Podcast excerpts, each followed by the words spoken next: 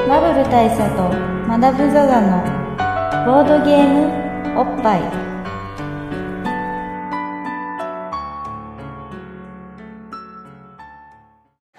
バブル大佐とマダム・ザ・ザのボードゲームおっぱいボードゲーム毎回ドイツ直送の ボードゲームカードゲームを一杯や質問よりざっくりご紹介しているポッドキャストなんですけど、おっぱいはいまあ今日カラオケボックスじゃないんで、そうなんですよねまあ、飲み屋的なね、飲み屋的なところですね、具体的に言うと築地食堂玄ちゃ築ん地食堂玄ちゃんなので、まあ、ちょっと声をうんすごくね潜めがちで今周りにねスタートしましたけどそうなんですよでしかもまあもしかするとね、まあ、普通に飲み屋に行ってそうそうないとは思いますけど場合によっては周りにボードゲーマーの方とかがいらっしゃる可能性もあるわけじゃないですか、まあそうね公共空間だからそういう時にちょっと恥ずかしいっていうのがね逆にあるので、まあ、ちょっと声を低めにあの控えめにねはいお届けしますけどもでもまあ今日は忘年そういうことにな忘り年のます会ってことになるんで普段僕らはねあのやっぱりこういう公共のね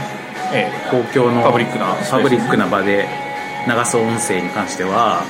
なるべくノイズとか入れないで、えそうですねいつねもだいぶ静かな場所を選んでやってますもんねねでまあましてアルコール入れるとかは持ってのほかじゃないですかそうですねやっぱり、あの1年の締めくくりなんでだからまあこう今日ぐらいはアルコール入れてもいいかなですね今回はしょうがない、いつもだって一杯やりつつっていうのはあれはねあのもっと、そうですよねね、乳酸菌とかをそうそうそうそううん着付け役とかをそうそうそうキュッとねちょっとやってるって話ですから、うんそうそう陽陽明酒とかをどっイメージアルコールじゃねえちんだもよどっちも来るやつですけどはいまあ今日はちょっと乾杯しましょうかそうそうしましょうじゃあお疲れじゃあお疲れいつもの日にお疲れ様でしたお疲れ様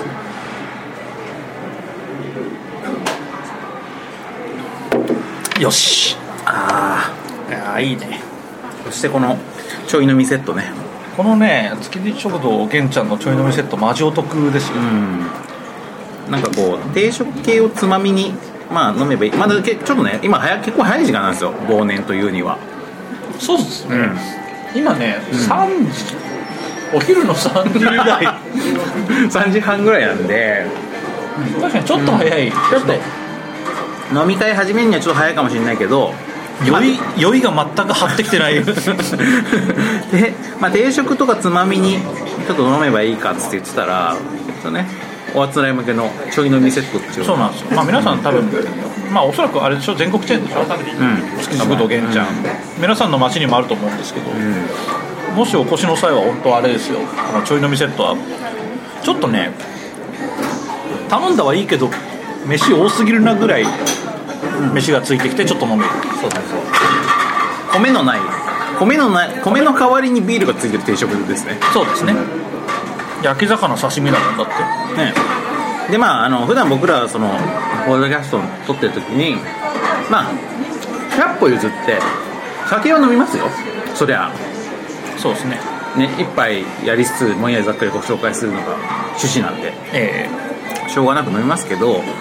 さすがに飯はほとんど食ってないじゃないですかえそうですねいやまあポテトとか結構食ってるけど、まあばバリバリ言ったりとかするけどやっぱりまあこういう雑音が入るようなさそうですものねっていうのは基本ご法度じゃないですかご法度ですねぺちゃぺちゃくちゃね言っちゃうみたいなのってやっぱ良くないじゃないですかせその清潔感まあそうですねねゼとゼとする俺たちとしてそうですよね、しかもあの、ね、皆さん、バイノーラル音声でね、こう、イヤホンから それが聞こえてくるわけですから、俺らの咀嚼音がね咀嚼音が、まあ良くないと思うんでいつもは書いてますけど今日は、まあ、今も口にホッケを口に口に入れながら 喋ってますけどええこういう感じでちなみに我々、あの iTune のレビューでそれがダメだって書かれたことありますか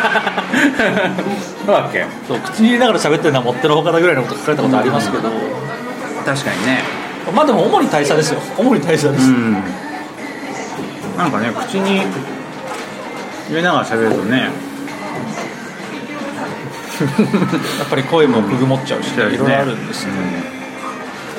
まあでもそういうライブ感をね大事にしてそうですねはやはやそうですねはや、もう全く手を止める気配がないもんな、まあね大です佐けどだって俺俺マダムより今腹減ってるからねあまあまあまあ、それはそうマかダムもだって昼飯食ったでしょあまあ、なんか、軽くパンとか食いましたけど。うん俺だってチョコしか食べてないからさああまあでも 明らかに知ったこっちゃない 明らかに知ったこっちゃない話じゃまなあ、い いわゆるねてめえのてめえの都合というやつなんですけどまあ、ともあれですよ、うんまあ忘年なんでちょっと今年のことでも振り返りましょうかそうそうそう、うんそれが重要なわけ2016年でしょ2016年いろいろあったはずなんですよ、うん2016年何ありましたっけねまずあれでしょ、あの 飛鳥被告の逮捕でしょうん最近だね最近でしうょ、んまあ昔のことあんまり思い出せないから、あとあれですよああと成成宮君でしょ不倫のやつとあ そうそう成宮君の成宮君のセクシャリティの部分の問題もありました、あとおいしおいしいケーキ屋さんのね美味しいケーキ屋さんなんかではめられたのではないかというそうっていう問題もありましたし、そうあと PPAP でしょ、そう PPAP ですよねあと TPP でしょ TPP ですよねあと TCCP あと、どんなどんなのありましたっけね、まあ本当俺は政治政治に疎い感じでいや本当ですうよ、んなんかあれですよあのほらあの川本誠が私の彼氏を取るなだなんだみたいなやつも今年じゃないですかあれあああれ今年かれ今年じゃないですそっかかそっかでも頑張ってゴシップらしいゴシップをね今思い浮かべようと必死ですけどゴチップじゃなくていいんじゃないのゴシップじゃない問題っつったらもういろいろあるじゃないですかそれはあのパク・クネ大統領のねゴシップじゃねえから政治ゴシップじゃね えかまあゴシップつかまあ弾弾劾の話です大きなスキャンダルとねありましたけどうんそうそうあとトランプ氏の話とかそういうトランプ氏ねそうそうの話とかあとあのほらフィリピンのさ、なんとかなんとか大統領のさ、うんデュテルテでしたっけ、の話とかをしとけばとりあえずいいわけですよ、いや今年はねもしかするとその今年のそれを機に世界が何か変わったってなるかもしれないターニングポイントもターニングポイント的な事件がちょいちょいあったんじゃないですかね、うん世界ではねそう世界では一方一方この世界の片隅ではどんなことがありました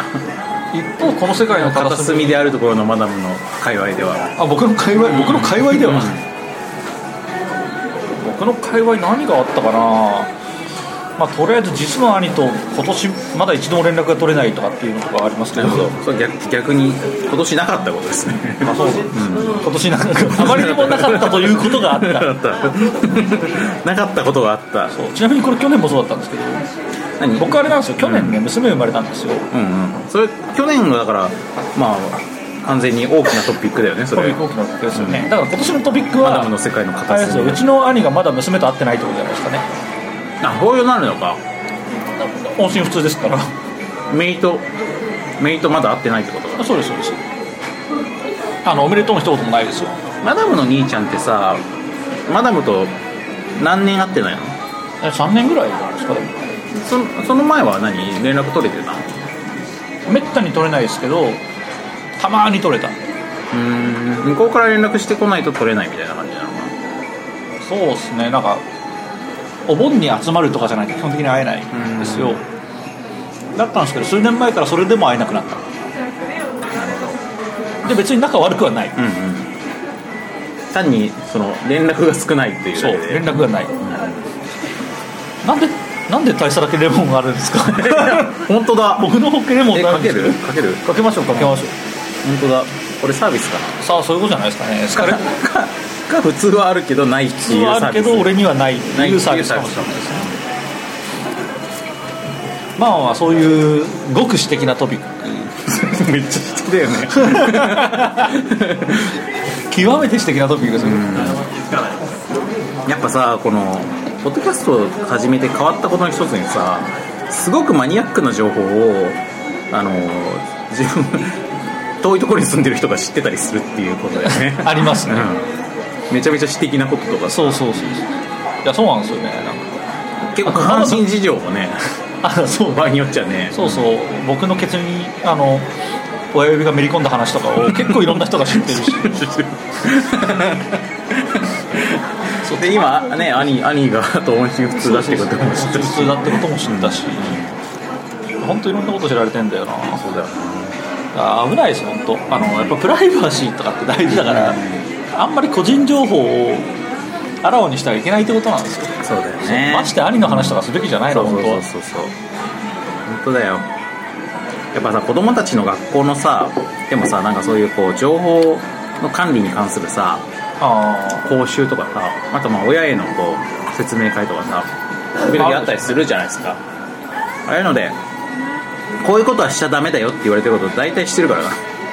このポッドキャストあ上で結構結構してますよ、結構してるよだからまああれじゃないですかこれをこう公共のものと考えればそうですけどまあいわば皆さんに当てての僕らからの指針ほうプライベートなだと考えていただいてまあこれを外には漏らさないでいただくっていう他言無用であると、うん他言も何もブロードキャストしてるからねのがいいんじゃないですかねいや本当ねまあだからそういうプライバシーに関してちょっと気を使わなきゃいけないなっていうのが、うんまあ今年のトピック思ってをることあんまり思い浮かばなかった僕からの言葉になるのかな、 まあ子供ができるなんていうのに匹敵するトピックはそうそう人生いなやんそてうななんいですかよらねでな結局だから仕事何しな回がからしかないからさ仕事もして子育てもしていたぐらいしかでかいトピックはないんですよ、よね、く遊びよく学びよく遊び学んよく働きそうそうそうそうそしてよくお腹を壊しみたいな感じだったわけですよ、お腹は相変わらずよくこうめちゃくちゃ壊してますよね、あのこの間そう僕のまあごく私的な僕の中でだけなかなか大きなトピックとして、あのまあ、この間ねあの忘年会でお酒を飲んだんですよね、でまあうっかり年がいもなくオールとかをしまして、はいはいまあ、途中でちょっと始発も出たしオールとかもうしばらくしてないよしねばらくしないですよね、でまあ、始発出たから帰ろうと思ったら、うんもう途中の駅で明らかに具合が悪くなって、うん駅のトイレにまあだから朝の6時ぐらいですかね、うん思ったんですよ、うんうんでもそこのトイレから出られたのは朝の10時え4時間4時間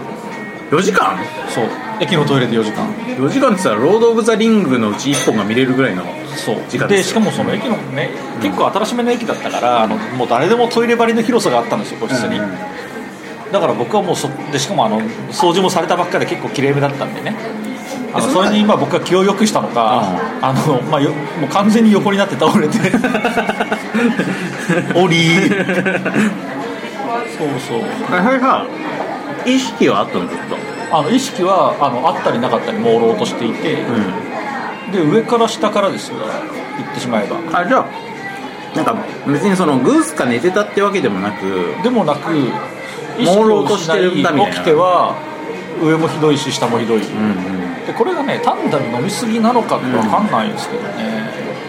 いやなんか何ていうんですかね、まあ、本当食事中にする話じゃないんですけど、うんすごい色鮮やかな、うんあの何ていうんですかねあれ 上も下もね完全にあのウコンの力みたいな感じなんですよ真っ黄色みたいな鮮やかな黄色のものだけが出るんですよねあれ何だったんだろうっていうのが最近のまあホットトピックまあでも俺もなんかこうひどい酔っ払い方歴の中で言うとなんかこうなんだろういろんなものを出し切った後最後の最後にパンドラの箱で言うと希望のように最後に出てくるオートお吐砂物ってそんな色してる時あるね僕ねそれで一回やっ、俺あ我ながらやっべえなと思ったのは、あのまあ随分前ですよもう10年ぐらい前だと思うんですけどにそういう状態になった時に最後はあの謎の黒いかけらが出てきましたコロンってかけあらのいやあれなんすかねだから髪を焦がした後みたいな感じですなえ黒何いそれ黒いチップが、うんこ口の中うから何も出ない状態で応つしてると、かなんかパラパラパラってあパラパラなコロンじゃなくてコロンじゃないですあのだから固まってないだからうん本当にあの、もう紙みたいな感じなんですよう紙みたいな感じの黒いかけらがポロポロ出てくるん何それえそんな経験ないよそれ食らった時おこれはやっべ俺の体やっべんじゃねえかなって思いました、それは結構ビビるねだから本当に人間何も出なくなると何か黒いものが出るんだろうなと思いましたなんだろうねそれ悲しみのかけらかな ああそういうことなのかもしれないですよねあとはなんかつきもの的なあその紙だからさ五分じゃない五分何かを封じていた五分がさじゃあ体内でい全然良くないじゃないですかそ れやだから災 い災がはい、いや良くないですよいやだからその災いが表出した結果解放された結果お腹を壊したぐらいで済んでよかったじゃんまあ確かにオ確かにートぐらいで済んででもまあでももしかしたらでしょだから後のようにうん肛門に足の指が刺さったりす るのもそれ災いのそれまそれだの災い続きの可能性ですからあそのそうかそうかそうそうえその肛門に足が刺さるよりも前のことなんですかあ全然前ですよその黒いじゃあごじゃあそれだよ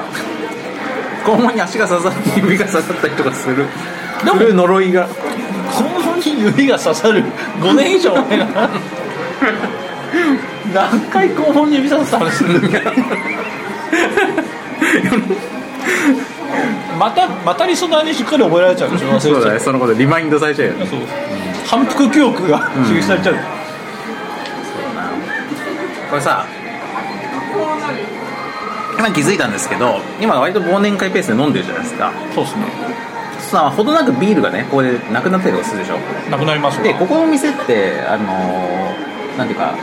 カウンターに自分で注文しに行かなきゃいけない方式じゃんこそうですねこに店員さん呼ぶんじゃなくてだからその時はあの急遽一人ぼっぱになるっていうその間っああなるほどてねいうシステムになりますシステムになりますねなりますね交代交代に行こうよそうしましょうか、うん生でいい生でいいっすじゃあ俺あってことは行っまてずくるん俺が一人ぼでっぱいってことですね、いや久しぶり久しぶりだな一人ぼっぱいいや本当ね 今年今年結構ぼっぱい自体はやったと思うんですよ僕あの回数稼げたなと思ってて、まあ、これからあのおいおいちょっとぼっぱい対象とか決めなきゃいけないんですけどまだ全然調べてはないけど多分10回10回近くやってんじゃないかなと思って比較的我々の中では相当頑張った部類には入るんですけど、まあ、もうすでにちょっと大佐がいないから言っとくと僕は何を取り扱ったかを全く覚えてないっていう状態が今ありましてえっ、とねちょっと今調べますけどえっ、とですね今この収録をしている前日かな前日にマクロスコープの回を出してるんですけどえー今年の初め今年の初めがだから忘年と新年をまとめてたんですね、えーそこから123456789だから10いってないですね10いってないですけどでも番外編がすごい少ないんで今回はかなりよくやった方なんで、えー、勃発大賞もまあ決めがいがある決めがいがあると言えるんじゃないですかねただゲームマーケット2016春の回がないんですねなんでないんだっけな取って取ってないんだっけな取ってないってことあるかな、まあ、僕毎回ここ数年はあのオインクゲームズさんのブースをお手伝いさせてもらっていてでいつもまあ収録があるからっていうんで僕は午後抜けてやってんですよねなので前回春春のゲームマーケットでそれをやってないってことはないから撮ってはいると思うんですよ撮ってるけど何らかの理由で出ていないその理由が何なのかは正直わからないまた機材トラブルあ機材トラブルだった気がすんななんかゼロゼロバイトのデータが見つかってみたいな話をしたような気がするあそうなんだよりだから勃発的には機材トラブルの多い年だとか言えるんじゃないですかねなので、えー今回の我々のホットトピックとしては機材が変わったっていうのが一つですねあとはえーとですね2016年の2016年のことを本当に覚えてないんだよな何があったかな、まあ、さっきの上から下から黄色いものがすごい出たっていうのは一つあってああと僕あれですあのまあプライバシーの話を散々しといてなんですけどあの78年ぶりに健康診断を受けましてまあ、なんでそんなに受けてないんだっつったら会社勤めじゃないからなんですけどでも健康診断を受けたらですねあの、まあ、一番驚いたのは身長が伸びたっていうことでもともと僕ね1 7 9センチやったんですけど今回晴れて1 8 0 5センチまで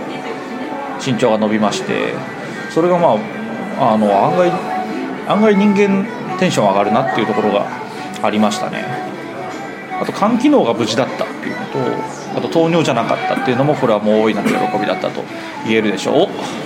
おようやくお酒が来ましたね結構長いですえねなんこのかなんかねそれで結局ここにここに持ってきてくれるんだって言えばはあの飲みのお客さんはそういうことが可能らしいあえじゃあ俺の一人おっぱいあんまり見なかっいたや注文はしに行かなきゃいけないんだけど俺があそこで待ってたのは意味なかったっぽいああそう、んじゃあ別に戻ってきてもらってよかったんじゃないあのその後で分かったんですああなるほど実実はそう比較的ね長えなと思って、うん、うん、何の話してたんですかでも結構あれですよえっ、ー、とね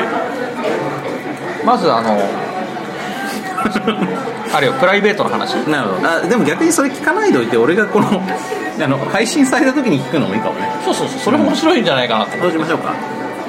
じゃあつ通常の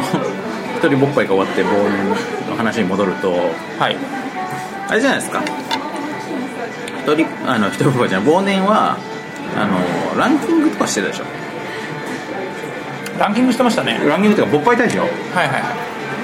勃発大賞もしてましたもちろんなバッパイ会社はでボードゲーム以外にもいろんな部門に勃発大賞をあげてたじゃないですかそうですね、そんなことやってる年もあり、うんまあ忘全くやってれてないた年年ももあり、ありますなまあ、その辺の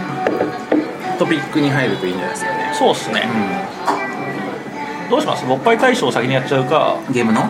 そうそボーうドじゲームのそれはまあやっぱ後に回します後にしましょうかゃあ何ボードゲーム以外の何の賞何の賞取らせますあのあげたいものでいいんじゃないですか例えば僕は今年はテレビゲームが結構豊作だったと思うんですよほうだから勃発テレビゲーム大賞をあげたいものは結構いろいろありますなるほどまだまあどうでしたデデジタル系のゲームやりましたこれが思い返すとあんまりやってないんじゃないかなま前はねマダムより俺のマダムの方が俺より全然やってましたけどねそうですね洋芸好きというのもあり、ディビジョンとかって今年じゃないなんか俺ディビジョンの話去年したんじゃなかったかなって気が何年したっしていてけゲママでもしたゲマじゃないあの TGS でもしたけどね TGS でもしましたね、ディビジョン今年かなディビジョン今年だったら僕はいろいろあってもディビジョンにあげようかなっていう感じですね、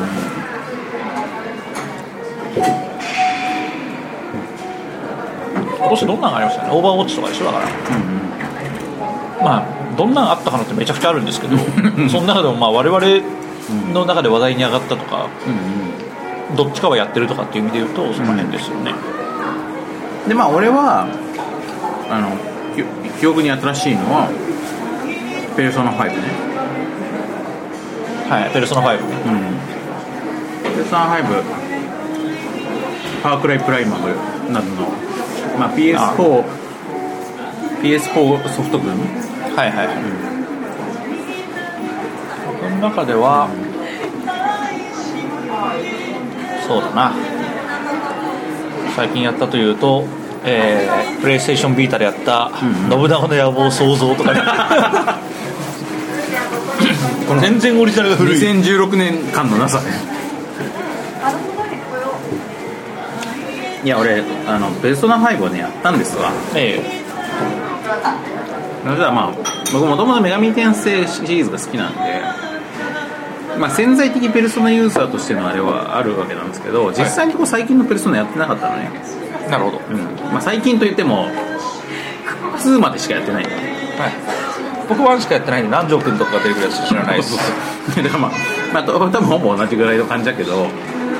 だから、まあ、いわば今の女子受けするようになってからのペルソナ全然知らないわけですよ でも南條君は女子受けすると言ってもいいんじゃないですか男女分固執すぎてます けどそんなこと言ったら浪費お分かりしましたまずポテトフライをお持ちしました、ありがとうございます失礼しますではこちらお先にはいこれ俺のおごりなんでわかりましこちらたも失礼しますでもあの大さん見てもらうと分かると思うんですけど、うん俺明らかに飯の減り遅いでしでょしょだからあんま腹減ってないでしょ 今おごりだっつって何ほどポテトフライが来てもんです よだからまあ俺が食いたい、まあそういうことですよねつまりねいやベルソナ5がさだからまあ久々にやってみたら、めっちゃ良かったんで、まあ、久々にって十十数年ぶりぐらいですけど、はいはい、もうもはや別のシステムと言ってもいいぐそうらいになってるはずだだからどんだけよくできてんだとはいはい思いまして消えたと思っていた JRPG の火がこんなところに灯っていたかと、なるほどうん、思ったわけですわこれまあむしろなんだろうまあススクエニという会社にね、まあ、少なからず思い入れがある俺としてはこれをスクエニックスがこういうことやれてるべきだったんじゃないかみたいな、はいはい、それでもって JRPG をリードできていればってそういそううちょっと言い方が難しいところですけどあの、まあ、そのぐらいの王道感を感じたわけね 昔はさペルソナの外伝だったわけでペルソナってまあそうですね女神伝説の外伝だったわけじゃない女です神か一番最初はでいつの間にこんな実力のあるシリーズに育ったのかと思ってでしかもまあそのゲーム自体の出来もさることながら、まあ、売れてるわけですよまあそうですよね、うんだからまあ完全にその看板タイトルの一つにねそのアトラス的にもなってると思うし、まあ、PS4 のさ国産のゲームの中でもさ、まあ結構なんていうか注目度まあのそうです高いタイトルねもさ、はいビッグタイトルだったんじゃないですか、なってるはずじゃんだからまあ本当にシリーズって育つもんだなと思ってでまあほとんどのさコンシューマーゲームっていうのはさそのタイトルをワンツースリーって重ねてくると普通は前作を買った人の一部が買うからはいはいむしろ減ってくるのね本数がだから徐々にどんどんまあ先鋭化してもいくかもしれそなういそうそうで内容もその前作をまあシステムを元にしてさらにこのシステムが付け足しましたみたいになってるから新規の人がどんどんやりづらくなってって普通そのは販売数って徐々に減っていくのよはいはいじわじわとでまあそこにもちろん新規のお客さんも来るんだけどあの離脱数よりはそっちの方が少ないのが普通なんだけど、まあ、育ってるわけじゃんプレイソンのシリーズそうですね右肩上がりじゃないですかねだからもうこれは自立力というほかなくって大したもんだなと思いながらまあすごいやっぱさ3からの流れがすごかったってことなんじゃないですか、うんそうだねそこで方針転換がやっぱりあったように感じましたし、うんあのまあ言ってしまうとあの金子一馬イラストじゃなくなったでしょ、ううん3あたりからあれによってやっぱりあの悪魔絵師は一般には受けないということが白日のもとにさらされた結果もうちょっとキャッチーな絵になってすごい売れたみたいなところもあると思うんですけど、でまあ、しかもそのゲームの内容もさ実際にやってみるとさ学園パートみたいなさ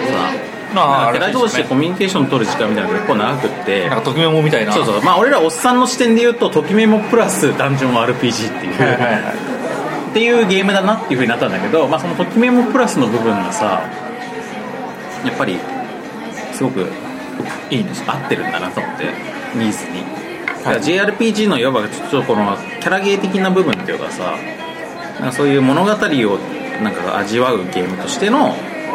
けどそのキャラキャラゲー的なとこっていうのが JRPG の特徴だと思うねうだって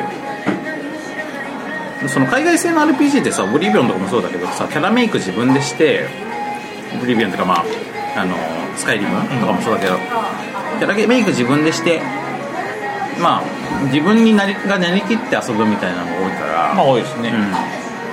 うん、だからなんかまあそのキャラクター同士の掛け合いみたいなのを見ていってドラマを見ていくみたいなゲームじゃないのが多 いじゃんまあ、確かにそうですね、あのまあ RPG じゃないですけど、ね、ギアズ・オブ・ウォーみたいなね、うんひたすらマーカスまあマーカスとドムのドムねのムチムチ絡みをドムの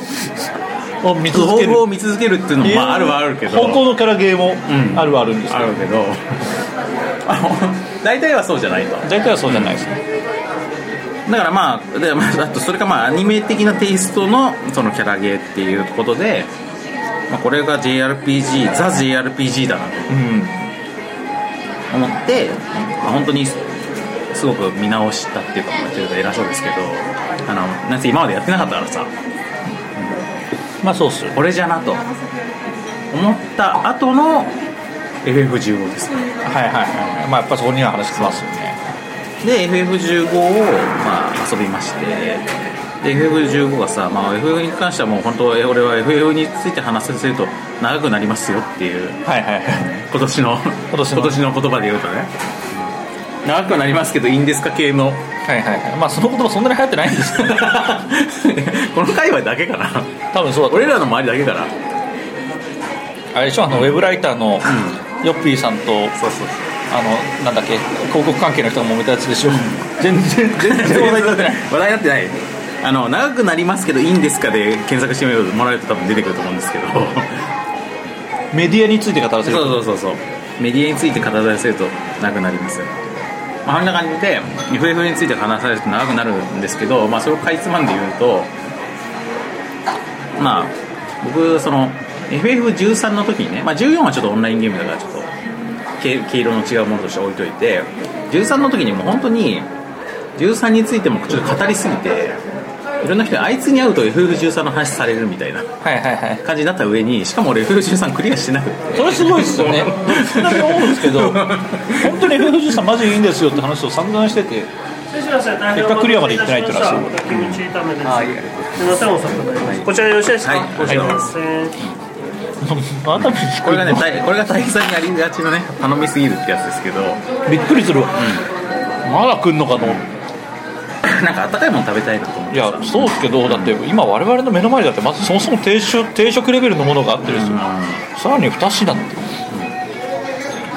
まあこれ俺のおごりなんで、ああまあそうですね、じゃあせっかくなんでいただきますよ、まあ、13の時にね、語りすぎたんだけど、でもクリアしてないわけですよ。そうですねで、なんならプレイした時間よりも語った時間の方が長いかもしれなまあい。全然長いと思いますけど、でもこれは俺はね、自分でそのことは別にそれ悪いことだと思ってなくって、なんかゲームへの愛をプレイ時間とか何回何周クリアしたみたいなことであ測ってはいかんそとれは違いますそれは全然違います、というふうに思っているから俺はフク中さんは好きか嫌いかと言われれば好きなんだけどただプレイヤーとしてクリアするには至らなかったんで 途中でやめちゃったのね、はいはいまあ、その時のいろいろなプライベートな事情もありますけどその時、まあ、とにかくすごく仕事が忙しかったとかあるんですけどでもそのだからなんかなんていうかなその13に関しては語るべきところはすごく多いしこうなんかこう頭ごなしに批判してるダメだっつってる人を見るとなんだとこの野郎って言いたくなるぐらいの感じがあるんだけどプレイヤーとしてはまあいわばハマらなかったというか、はいはいはい、うん感じではあるのねでボードゲームでもあるじゃんこのゲームってすごくエポックな作品だしなんかめちゃめちゃ見るべきところはあるんだけど実際のところ遊ぶ機会は少ないなみたいなゲームってあるじゃんだから例えばプレイ人数が結あります構ありまねす制限が厳しいととかかさまああのいやこれ面白いは面白いんだけど結構い一回でお腹いっぱいになりがちだなみたいなゲームはあるあと俺は好きだけどみんなはどうかなみたいなのと かさなんであります使い要は俺はいいけど矢沢がなんていうかなっていうやつがだから使い勝手のいいゲームとあのそうでないゲームってなまたそのゲーム自体の良し悪しとまた別だなと思ってるとこもあって、なるほど、うん、だからまあ F さんそういう意味だとなんかまあそのかなり偏ったゲームというか、ねえうんと思ってたまあ、だったわけなんですけそどうでで15に至るに至っては、まあ、その13の外伝みたいなとこからスタートしてで足掛け10年の開発期間を経てでも俺が全然救いにいる頃から作ってるからねずっと。らしいですよね、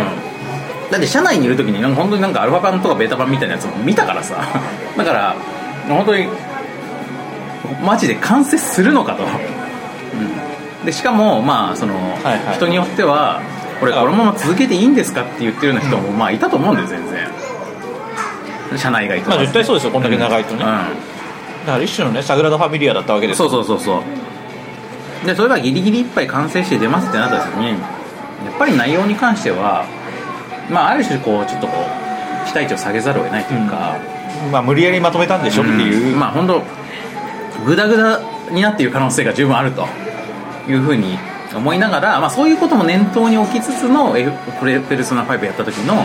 ああスクエニがこういう感じのものを数年ごとぐらいに出せていればとという思いがまああったわけですよまあ、スター・オーシャンとかではそういう近いことをまあやってはいるんだけれども、でまあ、それで、まあ、要はだからその期待値が要はそのスクエニや FF に対して愛憎がありすぎる俺としては、まあ、ある種期待値を下げに下げたところでのこう発売されて遊んでみたら、うんすごいよなっていう。 すごいすごい、まあ、でもマダムもまあそこそこあれでしょあの PV とか見てるでしょ見てます見てますもちろんスタンドバイミーも見スてタンますドバイよ見たでしょスタンドあれバイはすごいの時点でごすいこれはだいぶ来とるなといや来てる来てる、うん来てるのは間違いない、でまあどんな方向に来てんのかなって思ってたわけですよえだったら、まあ、やっぱり思った通りあの主人公まあで俺この主人公たちがマジでマジきついと思っててえはいはいあのホストが、うん、でその TGS の回の時にも主人公の髪が切りたいと 言ってましたね ね2000円課金してもいいから切りたいと言ってたじゃんたんだけど、まあ、実際に始めてみるとそうではないそうではない、うんああじゃないとダメだああ ああである必要があるとというふうに思ったぐらいに、まあ、キャラが立ってましてで映画を見てさあの FF15 の映画あるじゃないですかありますねキングスグレイブキングスレイブファイナルファンタジーみたいなあれを、まあ、発売の直前に見たわけですよえプレイステーションストアでレンタルして、まあ、そしたら思いのほか真面目な話でそれ見た見てないです見てないそれ結構わりかし真面目なあの政治と戦いのあの国のなんかいろんな出来事が描かれていてまあいわばちょっと20ファンタジー版24みたいなえはいはいはまあ、王様とその周りの側近たちのいろいろな陰謀といはいはい他の国との戦いみたいなことを描かが描かれててで、まあ、最終的にこう、あのーまあ、その主要な人物だけこう命を落とすところまで話がいたんですけどあ思いのほかシリアスな話だったなとチャラさチャラ分がすごくなかったチャラさが全然なかったなとうんなかったなって思って見終わったらそのスタッフロールが終わった後であの王子たち4人が出てきて主人ねあそうなるほど本編の4人がね C パートみたいなそやうつそがうそうそうが車でこう走っててすげえチャラい会話してんのよはいはいはいダリーンみたいなまあジダリーみたいなそうやつそうそうでなんか車が演出したりとかしてマジかよみたいな、はいはい勘弁してくれよみたいなので終わるのねあなる ほどでなんだよでそれあこれこれこれはこれはことですぞと俺はその時思って、まあ、このコンテンツのねコンテクストに対して人一倍敏感なはい俺と敏感な俺のがその時思ったことは何かというとなんか今まであの主人公たちのあのチャラみホストみみたいなものが、まあ、結構無批判に作られているような無自覚に作られているような感じがしていたけども、これ作ってる側はかなり分かってやってる、はい、狙ってチャラくしてるじゃん、うんじゃないか狙ってゴールデンボンバーっぽくしてるそう ゾッゾッと、うん、で ゴールデンボーバー館とか新宿歌舞伎町歌館舞伎町館みたいなのががどうもこのこの世界全体で是としてられるわけではなくってあの世界全体の中ではこういう大人のなんかいろんなことがあるんだけどこの人たちはまあ一種のそれよりまあなんかこうよりすなんかこうスケールの小さい存在というか、まあ、もっと若い人たちとして、あのーそのね王たちとはまた違う次元の世界観の人としていてでまあいわばこのなんかまあチャラくてちょっとダメな若者があのーその世界に触れて成長していく話なんだなとはいはいということがそのそのエンドクレジット後のはいはいそ C パートを見た時ヤバチャラ大学生パートで そうそうパートを見た時に分かったわけですよなるほどであそういうことなんだって思って本編をその後数日後にやり始めたらやっぱり本編はそういうことでどうやらまだ,、はいはいまだ全然途中ですけど、まあ、とにかくこのこいつらがなんかこうバカなんだけど愛しいみたいな感じになってくる、なるほどね、でこの感じって何かに似てるなと思ったんだけどまあアイドル映画なんですよおおなるほどねアイドル映画っていうのはまあいわばこう主演女優とか主演俳優とかがなんか演技とかまあいろいろなもろもろの実力はまだ低い状態なんだけどなんかそのフレッシュな魅力があってその若いこの瞬間にしか出せないまあなんかパトスが 出てるみたいなはいはいことが大事ででそれを前提にあの演出とかね脚本とかを組み立てていくわけじゃんだかなるほどらまあ広瀬すずを今映すならこうだみたいなこうだとうんでこのシナリオでこのカットがあれば紙カットが出てくるかもしれないみたいなはいはいまあ、そこに要するに全部下げてあとはもうああれですよねもうオキピン写真業界ではオキピンと呼ばれ る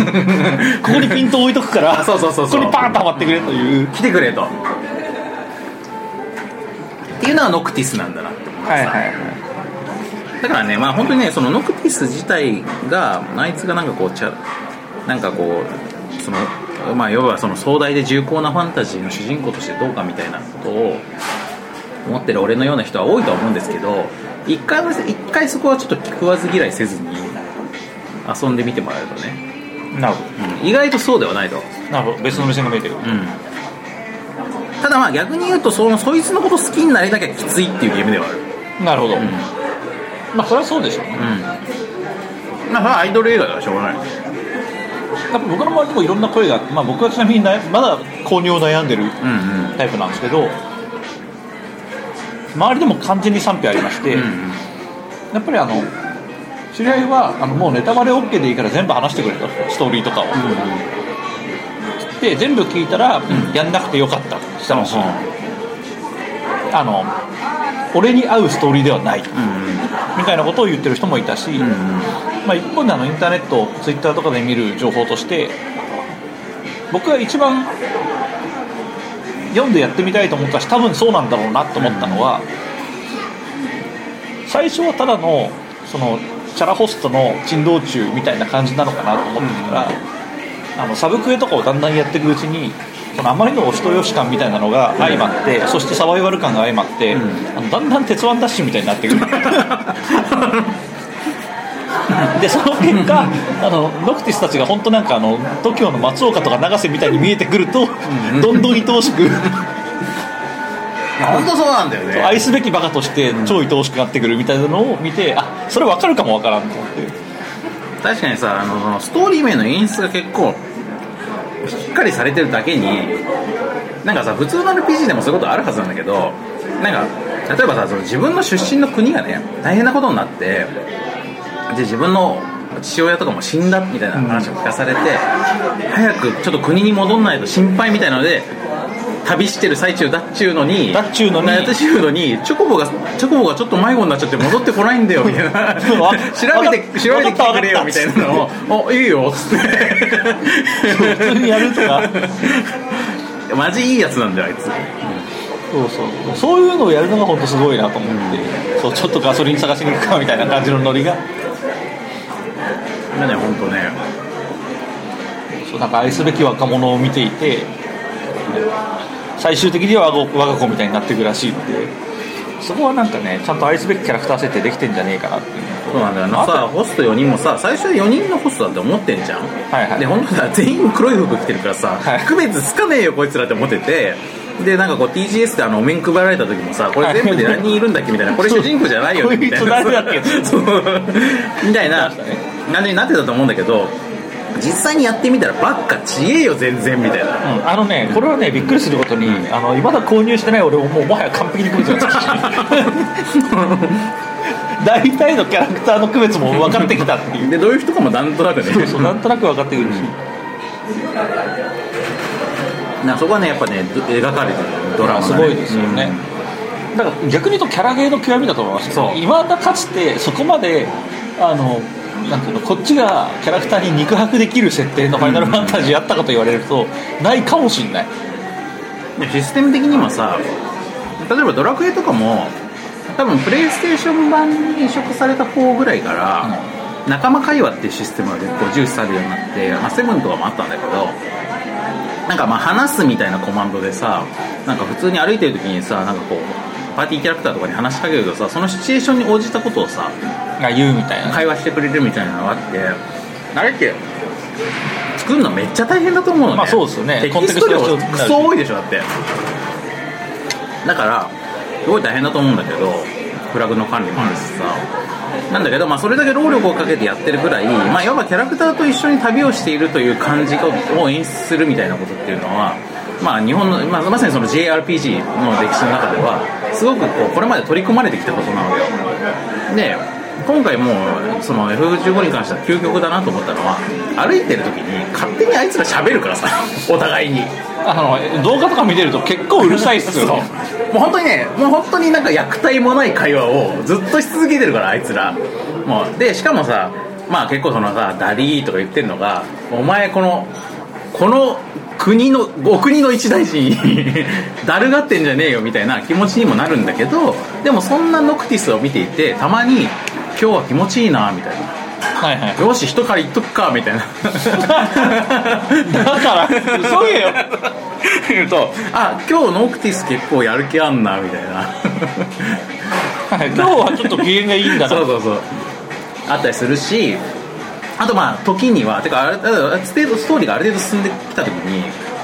あのねちょっとノクティスねちょっと頭痛がちになるのねああはいはいはいであ頭痛いみたいになってこれで困ったもんだみたいなことを他の人が言ったりするんだけど、あの、ね、ゴリラみたいなこれそうそうそうムキムキマッチョのやつだね出たりするんだけど、まあああいうこうなんつうのその頭痛頭痛ってまあそういうもんじゃん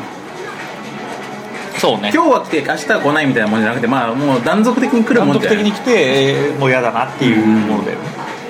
で最近ノクティスは頭痛いばっか言ってんなみたいなはいはいふうに本当にね友達のようになるんですよあなるほどね、ノクトうるせえなそとうそうそうそうだから多分このゲームをや、まあ、クリアするするにしても途中で、まあ、あの中断しちゃうにしても、まあ、しばらくこのゲームやらないでいた時にあいつら今頃どうしてるかなっていうふうに絶なるほ対などるんだねよ 完全にねそう完全に友達もそうだでも本当に友達モードになってるからだからすごくスタンドバイミーなんだよなるほどねちゃんとスタンドバイミー感あいつらあいつらとあの頃あんな旅をしたっていう感覚がめっちゃ強いのはいはいはいまああいつらのこと好きかどうかは人によるとは思うんだけどあいつらを受け入れられる、受け入れて友達になるとすごいそうすごいあのーなんかこう本当にやってる間ね幸せを感じるなるほどね、はいはい一人じゃないなっていう感じがする そうそうそうなんかね変な多幸感があるんだよねあだってさあのーかい洋芸のさ冒険ってさ結構なんかこう過酷っていうかさーあのーいや本当あのそれこそ「オブリビオン」とか「スカイリム」とかやってると、んあの孤独感すごいっすよねねでまたすごいなんかシビアなそうそうそう雪国みたいなところでで敵も容赦ねえしさで一人で歩いてると突然なんか危機感あふれる音楽になって気づいたら足元のカニがさ、俺をバッコンバッコン足元のカニが俺をバッコンバッコン殴ってきてさサバイバル感だけがとにかく突出してあるじゃん確かにだけどとにかく じゃあ F15 は何が突出してるかというと青春感なのねなるほど青春感だけが突出してあるから俺たちのようなおっさんがやっても本当になんか俺大学生ぐらいの頃にこうやってキャンプしてキャンプしながらなんか世界を旅したみたいなことがあったような感じがするはいはいしてくる懐かしい感じがなるほどねだから、そういう意味ではあれですよねだからあの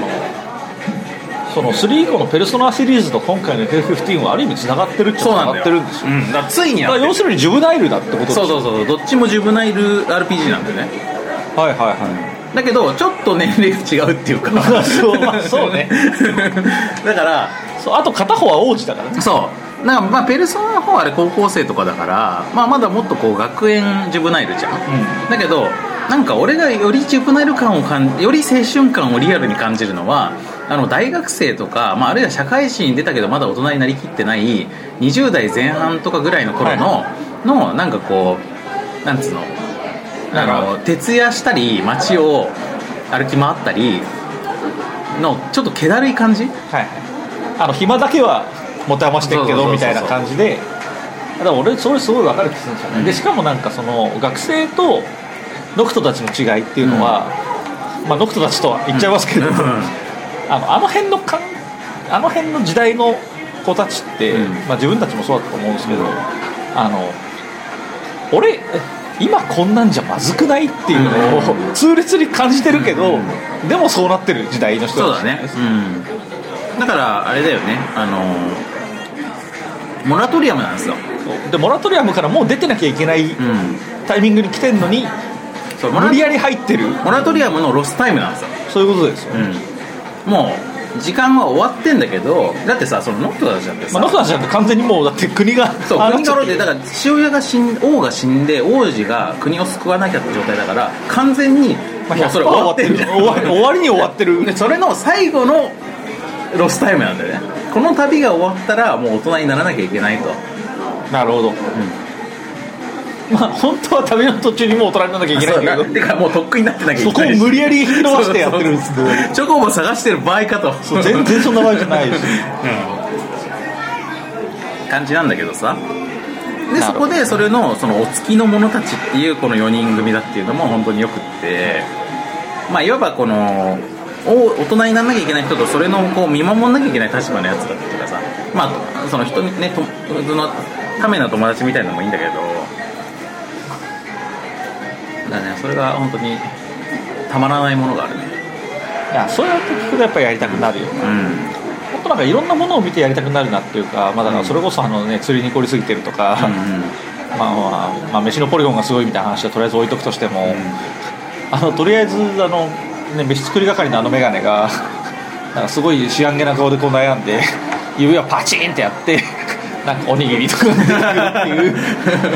そう あれおめえおめえそんな悩んでそれかよっていこれう本当ねそれその都度吹くからね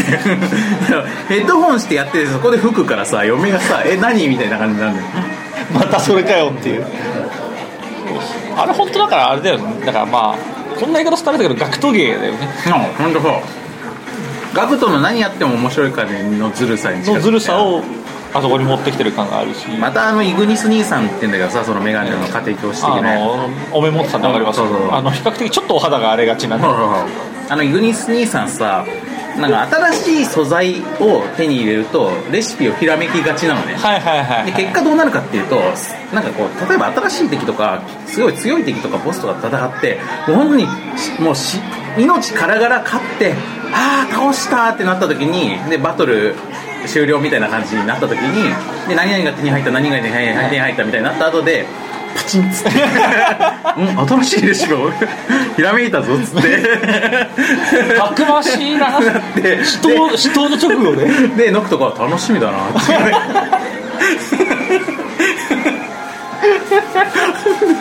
お前さっきまでとってつ巨人とかそういうすげえ強いのと戦ってたのにだからやっぱ勉強勉強ですよそうそうやっぱ王族とねお付きの人はそうじゃないといけない、やっぱオンオフがねはっきりしてるとやっ ぱ人間強いですよたまらんねいやーやったら買おうかなあいれややった方がいいんじゃないかなやる時間があるからこれから忙しいのにねちなみにまあそのゲ皆さんボードゲーマー処刑だと思うんでえボードゲーマー処刑にもちょっと気にかかるようなことを言っとくとちなみにちなみにゲームシステムすげえよくできてるあれね少なくとも僕戦闘は、発売前から、あの動画見てこの戦闘システムはどうやら面白いとは思ってたんですけど、んまあ、それ以外の部分は知らないですなんかね戦闘システムこれもうアクションゲームになっちゃって全然 RPG じゃなくなったんだなって思ってる人もあいると多いのおてかゲーマーやってる人もそういう人多いと思うんだけど実はあれあのオプションでねアクティブとウェイトっていうのを切り替えられるんですよでそれって昔から FF はさアクティブタイムバトルとウェイトタイムがあったんだけど、今回のやつウェイトにすると全然ゲーム性が変わって本当にもうここれまでの FF のそのアクティブタイムバトルに近いはいはい戦闘なのねでまあ何が変わるって自分がキー入力をしてない間は時間が止まるというだけなんだけど、んでこの後どうなるかっていうと一見アクションゲームに見えるんだけど一手ずつ考えて動けるからだから実は「トルネコ」とか「不思議のダンジョン」シリーズみたいに試練とかみだたかいら試練にとかに近くなるってことですよね、自分が一入力するましたら相手も動くみたいな感じのゲームなんですよ自分が一個動くと相手も動くみたいなでそうなると実はなんか突然単性のゲームみたいな感じになってでめちゃめちゃ戦略性の高いバトルだということが分かる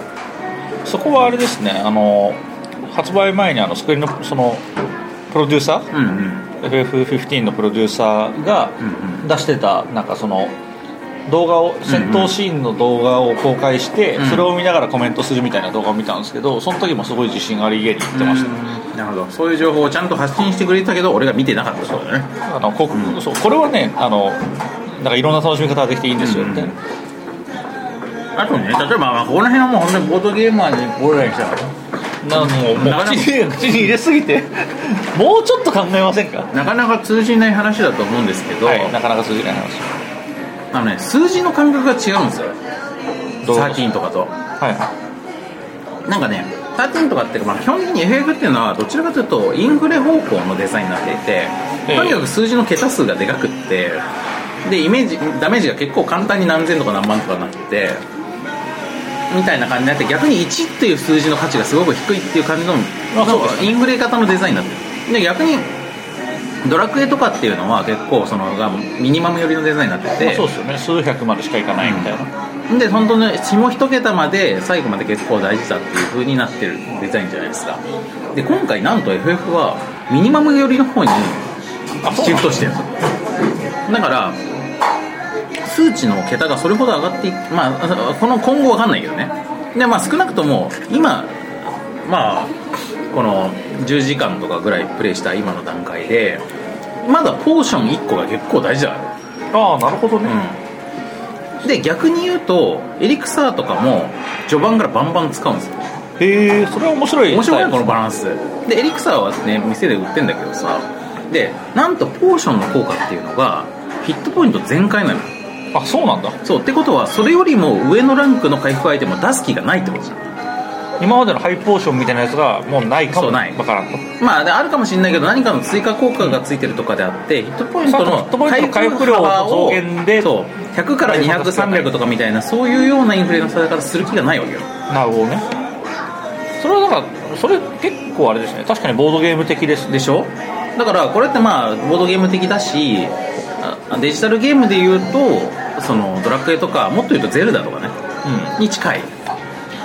バランスでゼルダとかってハート1個がめっちゃでかいでしょんでかいですねでその代わりハート1個だダメージが結構ガンガン減るんだけど回復する方法も結構用意されてるっていうような感じになってるじゃ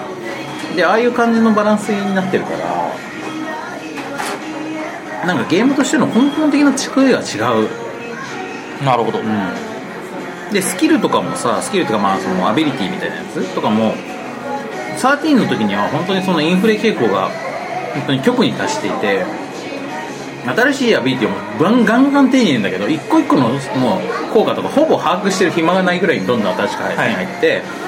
でそれを総合した結果このキャラクターがどの優先になってるのかっていうのがなんかもうとにかくこのそうキャラクター相対としてのイメージとしてしか捉えられないっていうか、はいはいはい大体こんなキャラでしょみたいな感じ大体大体打撃力があるんですねみたいな感じに逆に大雑把にしか捉えられなかったら好きそのカスタマイズの幅がうん細,、細かすぎてっていうか広すぎてでそれが今回は結構そのアビリティの数とかもかなり絞られていてまあまあこういう言い方が合ってるかわからないが結構昔のゲームみたいななんかこうなんていうのかなスーファミの頃のゲームみたいな1個のアビリティとか1個のスキルとか1個のアイテムとかで結構一喜一憂できるような結構ガうんカスタだからム感がまあるあだからハンドリングできてる感があるそうとそういそううことですよねでそれはさ、まあ、いわばこうアメリカンウォーゲームに対してのボードイツボードゲームみたいな感じなわけよ俺らかならるほど射程が何センチでみたいなレベルでの話ではなくてでなんかこうそういう何百とかっていう数字の中でのシミュレーション性ではなく1と2と3ではもう大違いみたいなそういう感じそうのいうことですよ、うん7金と8金は違うんだぜってそうそういそううドミニオンみたいな話ですよねっていう感じに近くなってるからボードゲーマー処刑も結構システム的に感心するとこが多いんじゃないかなっていう気がすなるほどこれは面白い話ですね、しかしあれですね本当の予想以上に FF のことを語らせると長くなりましたね、そうなんだよなまあこんぐらいにしときますけど、まあ、今回もクリアするか分かんないです、あでもねそれで言うとやっぱりねやりたさでが全然違うです13の時とああなるほど13も散々こっから語ったのに、そうゆうさんはさ散々っぷら語ったけどさその当時ですら語ってる時間の方がさ確かにやってる時間より長かったけど今はなんかもうとにかくね家にいて暇だととりあえず FU やりたくなるもんそれはあれですよ本当名作のうん条件というかねだからまあプレイ時間がイコールゲームの良し悪しではないという俺の価値観ですけどまあそんな中でもやりたくあの何かまあそのつ使い勝手のいいゲームでもあるというかちょっとした時間があった時にちょっとやっちゃうゲームでもあるそれはいいことですねあとやってる間とにかくストレスがないはいはい、とにかくねあの、自分が若返ってる感じになるしね、うんまあその辺はだから GTA とかみたいなさあのー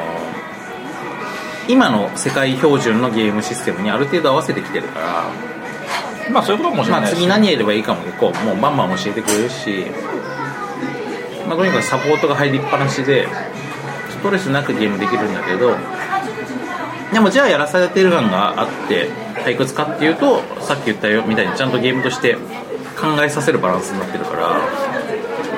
本当ね、暇があったらそこに行っちゃうかってのはなんとなく分かって、うでんも僕の中でまあこれ FF と直接関係ある話じゃないですけど、なんか2種類あったんですよね、まあ、今浮かんだ1つはだからスカイリムなんですけど、でもあれはそのなんていうのストレスなくその世界に行ってダラダラ過ごすみたいなものではなくて、あの時俺はあのなんていうのある種の使命感がうんあった、そうなぜなら俺はドラゴンボーンだったし、ドラゴンボーンに生まれたものとしてそうね俺はドラゴンボーンだったしやっぱジャリューをなんとかしなきゃいけないっていう使命感があったし、そうそうあのあのタムリエルのあのスカイリム地方のやっぱ希望の星だったわけだから、やっぱそこは俺は勇者として臨んでたんですよね、だからその時はねそういうなんか気楽な感じじゃなかったんですけど、一方であのほらレッド・デッド・リデンプションあっていう西部劇のゲームがああって、まあ、今度2が出るだ出ないだって話なんですけど、あれに立ちはまりしてる時はあの完全にその大差で UFF15 に近くて、あのもう普通に普通に西部の人として西部に行って、今日も頑張って野鳥でも撃ち落とすかなみたいな感じになるわけですよ確かにね俺レッドデントシアムションもそれで2が来年出るとかっていうからであとみんな周りの人がみんな絶賛してるから実は最近始めたんですよあそうなんですね、まあでレッドデッドリデンプションちょっとやったところで FF が出ちゃったから今 FF はいはいにシフトしちゃったんですけど、でもプレイ感が一番近いのはあのゲームだね多分そうだと思うんですよね、うんあのすごいすごいざなんかざっくりあそこに入れるから、あとさそのレッドデッドリデンプションも聞くところによるとストーリーがいいらしいじゃないですかいいですねあのまあいいとか渋い渋いですよだから最終的にストーリーが結構心に残るゲームだと聞いてるんだけど、んそういうなんかストーリーと自由度みたいなののバランスが近いと思う多分なんか好きに西部の荒野で好きにガンマンとして過ごすっていうことを基本許してる上で本筋を進めると結構重厚な心に残るストーリーが残っまあ、まあそうそうだからあの、まあ、だからノプトが、あの自分のね滅ぼされかけてる国のためにん頑張ってなんとかするっていうのと同時に、レッド・リトル・レプションの時は、えー、とだから人質に取られてる妻子のために、うんうんあの政府の犬となっていろんな、その指令をこなすみたいなところから始まるんですけど、だっつってんのに、すっごいしょうもないクエストばっかりやるんですだからなんおか前いいやつだなあのっていうか空を飛べるための装置を考えたんだっつって手作りの羽を ねつけてるやつが崖に立っててなんかもう少しで羽が完成するからアイテムを集めてきてくれっつって「あ分かった分かった」つって集めて持っていくとそいつがジャンプして死ぬんですけど、そうそうまあ、そういう感じのねそういう感じのクソクエストみたいなやつをいっぱいこなすことができるっていうところがやっぱり見てますね似てるまあでもそれはねああいうオープンワールド系ほよほどシリアスじゃなければ大概そういうのありますよまあそうだろうねスカイリムとかでもありますからねうんうん実際まあ、だからそこの中でそのキャラに対しての思い出みたいなのが育つっていうのがまたその JRPG 特有の感じなそのうでかすなねまあ、そんなわけであの勃発テレビゲーム大賞を、まあ、僕が選選ぶんだったら F15 ですね今年はああそっち、ペルソナじゃなくてえそれじゃなくてペルソナはもう全然めっちゃいいゲームだしすごいなって思ったんだけどやっぱ FF のなんつうかそのなんなんつうのかなもう本当に業を業を背負いながらなんとかその業を受け止めきってる感じっていうのはいがはやばいと思ったから、いなるほどね、うん、だからその15の出来にはねちょっと感類するぐらいのものがありましたね、僕は僕のねうテレビゲーム勃発大賞はあれですよあえてねブロフォースっていうゲームがあるんですけどん、おおはいはいあのまあ 2D で二等身のキャラクターがなんかどこそこやってく、まあなんか頭の悪いマリオみたいな感じのやつ、まあメタルマックスみたいな感じだよねなんか、まあみたいな感じ、ででももスクアクションでしょ横スクロールアクション、なんですけど、まあ、そのキャラクターが全員アクションスターのパクリにいたっていう、うんうんそのまあてかテレビじゃない映画スター映画のキャラクターのパクリだったりするんですよだから「ランボー」みたいなやつが出たり、ロボコップみたいなやつが出たり、あのプレデターみたいなやつが出たりね、うんあとメインブラックみたいなやつが出たりみたいな感じで、まあ、それがねえーっ、とねなんかそのフィールド上にいる、えーっとなんか人質みたいなのを助けるためにランダムで切り替わるっていうものすごい乱暴なシステムになっていてだから自分でキャラクター選べないんですよ人を助けるために自分の残機が増えてキャラクターがランダムなヒーローになって、そいつの能力で戦っていくみたいなランダムすランダムですだから人によっては動きながら銃を撃てないとか、まあ、いろんなそういうなんか制約のあるキャラクターもいっぱいいる中でランダムにそれが決まるからあのいざボス戦だっつった時にすごい外れのキャラクターになってるとまず勝てないみたいなことになる すごいねなるっていうゲームなんですけど、まあ、これが本当に頭悪くていいのと、あとまあ 2D ドット絵なんですよ、2D のドット絵だからなんか全然ローテクなんでしょ、まあ多分ローテクだと思うんですけどね、なんですけど何がすごいってプレステ4でガンガン処理落ちするんです よそうプレイステーシあョれンあれって4さなんかインディーズとかなんだっけインもともとインディイーズなのか、なんかどういう仕組みでやってるのか分かんないんですけど、うんまあとにかくねもうひどい時は本当秒間2コマぐらいの処理落ちになるんですよであとすっごいバグが多くてえでも登場キャラとかは多いんでしょ多いです多いです画面にとこ狭していろんなキャラが動き回るんでしょまあ登場キャラ多いっつってもでも4人までの協力プレイですからそう か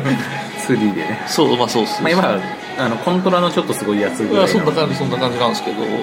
まあ、それがやっぱりこのね2015年まあ元々なのは2015年なのかな分かんないですけど、まあ、このねもう21世紀になって親しいこのご時世で、まさかあの 2D ドット絵であんなバッキバキの処理落ちをするとはとかそうそしてもうものすごい表示バグの嵐でね、とにかくでもまあそれを全部許せるっていう謎の懐の広さ懐が広いのはプレイヤーなんですけど、プレイヤーの懐がいやおうなしに広くなるあの感じっていうのがブルーフォースの魅力っていういとやこまろあでもそれやって面白かったでしょめちゃくちゃ面白かったんですよ、あれ多分ね出落ちみたいな感じのゲームだからクリアまで行った人そんなに多くないんじゃないかなと思うんだけど、なんか PS4 のインディーズってさ実はすごい充実してるよねすげえ充実してますねなんかそれ系で言うと俺トリッキータワーっていうゲームがあってさそう俺知らないででしそれ PS4 のなんかあのなんだっけプレイステーションプラスはいなんか月月額会員みたいなのになってるとさあただになるやつそうタダでもらえるゲームがいくつかあるじゃんなんかなんかまあ2種類あってなんかゲームやり放題みたいなありますねアマゾンアンリミテッドみたいなやつとなんか月額制でなんかまあオンライン通信プレイとかができたりとかでなんか今年今月の無料ゲームはこれですみたいな感じで、この間グラビティデイズとかがタダそうのですね出してたけなどってでそれでやったゲームなのねやったんだけどこれとかねもう本当にそういう超小つ小粒系でよかったんだけど、まあ、どういうゲームかっていうとお互いにこう土台がある状態でスタートしてでテトリスみたいなブロックが降り落ちてくるのでそれで塔を作ってくるのはいはいでまあ基本物タワーを理,、ね物理演算になってるのでなんかそのテトリス的なブロックをどんどん組み合わせて立っていくとだんだんグラグラになってって、はいでしあのなんか魔法とかを使うと敵の方におじゃもブロックみたいなのを出すことができて変な荷重を増えたりとかしながらで、まあ、あるいはこうみ自分の方のこうお助け魔法みたいなのを使う使うとそのブロックとブロックがさこうがっちり鎖で連結されるみたいな感じで強くなったりとかして、でそのより高く時間内になんかまあ積み上げた方が勝ちとか、まあ、目標のところまで早く出した方が勝ちとかみたいなゲームなんですけど、まあ、いわばだからなんだろうあのーまあすごいボードゲームっぽい感じ っていうかさボードゲームっぽい感じで全部まあまとまりるかと思ったらそういうわけでもないと思うんで、まああれですよあのキャプテンリノですよあはいはいはいテトリスブロックでキャプテンリノみたいなキャプテンリノをやるみたいな感じにえーでまあなんかねすごくこの2016年に新作でこれを出すかと はいはいいう感じもありつつまあこういうゲームって全然憎めないっていうかやりや面白いなっていうこれはいいですね、だから全然俺その小学生の息子とめっちゃ対戦してますよそれこれね全然多分去年とか一昨年とかだと思うんですけどあのそれこそスマホゲーで物理演算のテトリスだったの知ってあますったあったなんだっけあれタイトル忘れたんですけど、あれ俺すごい好きであれ本当くだらないよねでもあれ慣れると結構いけるんですようまくなるんだよねすっげえ上手くなる、なんだっけなあれタイトル忘れたあんでれすねけど俺もこう結構落として気に入ってたんだけどそうやっぱ目が慣れてくるとこれ完だ全物に物理ブロック物理ブロックか、うん物理ブロック物理ブロックスだ、これがねマジおすすめで最初はマジお超クソゲー現るって感じなんだけど慣れてくると全然ゲーム性があってそうそうだからだからこれど,、まあ、どういうゲームかっていうと物理演算でテトリスブロックがとにかく計算されてるだけなんですけどだからテトリスって基本的にブロック単位でマス単位で動そうくじマゃないス単位でカッカッカッって動くんだけどそれが全然シームレスにシャーンって動く からでしかもねあのすげえ中途半端なところにで変な角度でねそうそうあの 斜めに引っかかったりとかするから,、まあ、だから例えばあの数字の7みたいな形になったテトリミノを落とすと、普通のテトリスだったらそれでガッて止まるんですけど物理演算だとそこにちょっと勢いとかをつけちゃう と軽くバウンドしてあの重力の問題でちょっと倒れちゃうんですよね物理演算が入ってるから。まあ、みたいなのですげえ相当落とさなきゃいけないとか、だからもう本当絶望的な状態にすげえなんだよねなるなるそうなんですけどなんかの表紙にどっかが消えると、あの全部がガタガタガタって崩れた結果なんかものすごいコンボが生まれたりもするっていうそう結構ね、あのもう本当なんか爆笑だよねあら爆笑だし慣れてくると本当なんかシビアなバトルになってきていいんですけどなんかさそのセリフとかもないしまあなんていうかこうベロベロワー的な面白がらせるものもなんもないのになんかその物理現象だけで爆笑できるってすごい不思議だよいやねすごいですよ、でも本当ぶでも物理演算使えば何でも爆笑できるかっつったらそうじゃないじゃないですかそうそうそう結構センスが必要になると思ってて、物理ブロックスは本当にすごいセンスいいなと思ったんですよね、笑かす要素がないところでくっそ笑うっていうのはなんか例えばあのほら、あのなんだっけゴートシミュレーター、んあのヤギになるやつとか、あとあのパンになるやつとかあるじゃないですか、あれはもう明らかに笑かそうってのがあるじゃないですかそうだねまあ、実際やると笑うんですけど、やると笑うんだけどあれは笑かす気がないいや違う笑かす気があるから面白いなんだけど、えー、と例えばあれなんつったっけなあの知ってます、えー、とあのパソコンのキーのなんか A とか X とか押しあーなんだっけたああのの両手両足が動いてうん無理やり走るってやつがあるなんでかすけどそのあるよねしかもさそれのさ俗年のさ馬馬かなユニコーンかなんかのあさりますね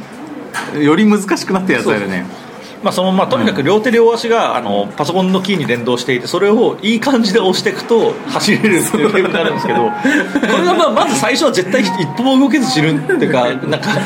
ぐだた体勢がもうなんかだからもうぐにゃーんってなってねそうそうそう獅子が折れ切った感じになるんですけど、まあ、そういうのとかも完全に面白いしあとあのだからあのニコニコ動画とかで昔あったあの相撲のやつあるじゃないですかう,、んうんなんか物理演算相撲シミュレーターみたいなやつああいうのとかも本当になんか真面目に作ったがゆえに途中からバカみたいになってっていうのがいいんだろうなと思うんですよね、まあとまあ、ともとにかくですよ、まあ、そういうのもありつつ物理ブロックスは去年ですかねあれどうだっけなもう全然あれトレンドと完全に乖離してるから なそうなんですよね、そういや3年前だって言われても信じるし今年だって言われても信じるぐらいにふわふわなんですけどマダムちょっとこれ次マダム行ってもらってもいいかなそうっすねこれハイボールでお願いしますじゃあ行ってきますは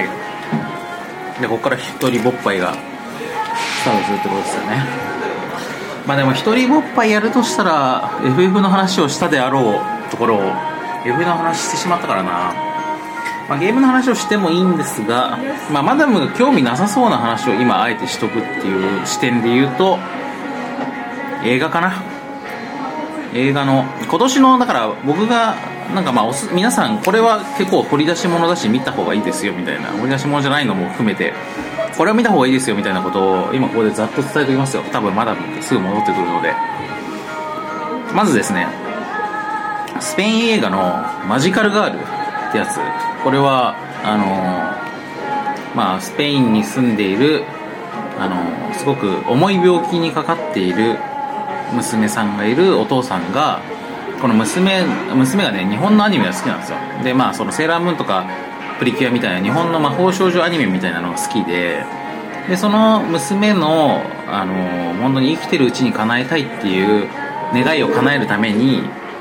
その日本のその魔法少女アニメのコスプレ衣装を通販で買おうとするんだけどそれがね、まあ、多分ハンドメイドとかでくっそ高いんですよでそれを買うためにお父さんがちょっといろいろダークなことに手を染めていくっていう、まあ、悲劇ですねあの悲劇ですマジカルガールっていうのがいいですねあとえっ、と渋いところで言うとえーヤクザと憲法」っていうドキュメンタリー映画が今年公開されたんですけどこれはめちゃくちゃおすすめであのまあその本当にヤクザヤクザのドあのドキュメンタリーっていうとしかとしか言いようがないんですけどただまあ普通のそのなんかドキュメンヤヤクザをこう映したあのテレビドキュメンタリーとか映画とかって、まあ、やっぱ結構衝撃的な内容とか暴力的な刺激を求める方に行きがちなところをなんかまあごく普通のしかもそんなにこうランクの高くないというかなんかこうなんかいろいろヤクザってあの山口組系とかみたいにこうあのヒエラルキーがあるじゃないですかでその中で、まあ、結構その下部の方の小さいヤクザの組にその密着取材したみたいな感じのやつなのでなんかまあとにかくそのリアルな普通のヤクザの人のなんか生活みたいなのが克明に見れるっていう面白いやつですねでしかもこう映してる時にこの映した、まあ、その相手がここを映しちゃダメとか入っちゃダメっていうところには入らないし映しませんということを前もって約束してそれをちゃんと守ってるんですよでその代わりこっちが撮ったものをチェックするっていうのもやめてくださいと取ったものはもう出しますっていう風にやってるからなんか時々ねそこのこの境界線上でなんか微妙な空気感とか微妙な駆け引きになることがあって例えばこのドキュメント映してる側の人があそこのなんかあの長細い包みの中ってあれ中に何が入ってるんですかとかって聞いたらそこのそのヤクザの組の人が「いやあれはなんかキャンプ道具ですよとか言うんですよテントが入ってるんですよとか言うんだけどえなんかあの中ってでもなんか、ま、銃が入ってたりとかしないんですかとか聞いてでいやそんなわけないじゃないですかみたいなそんなヤクザといったらねそんな銃をヤク事務所に持ってとかみたいなのは悪い思い込みですよみたいなことを、まあ、そのヤクザの組員の人が言うんだけど、まあ、その時にとにかくこの若干なんかこう変な間があったりとかなんかこうちょっと目が泳いでるように見えたりとかするっていうのが、まあ、真偽のほどはどうなのかわからないけどそこで変な空気が流れるっていうのが面白い。まあ、ヤクザの息子ですねでちなみにマダムがこう戻ってきたから、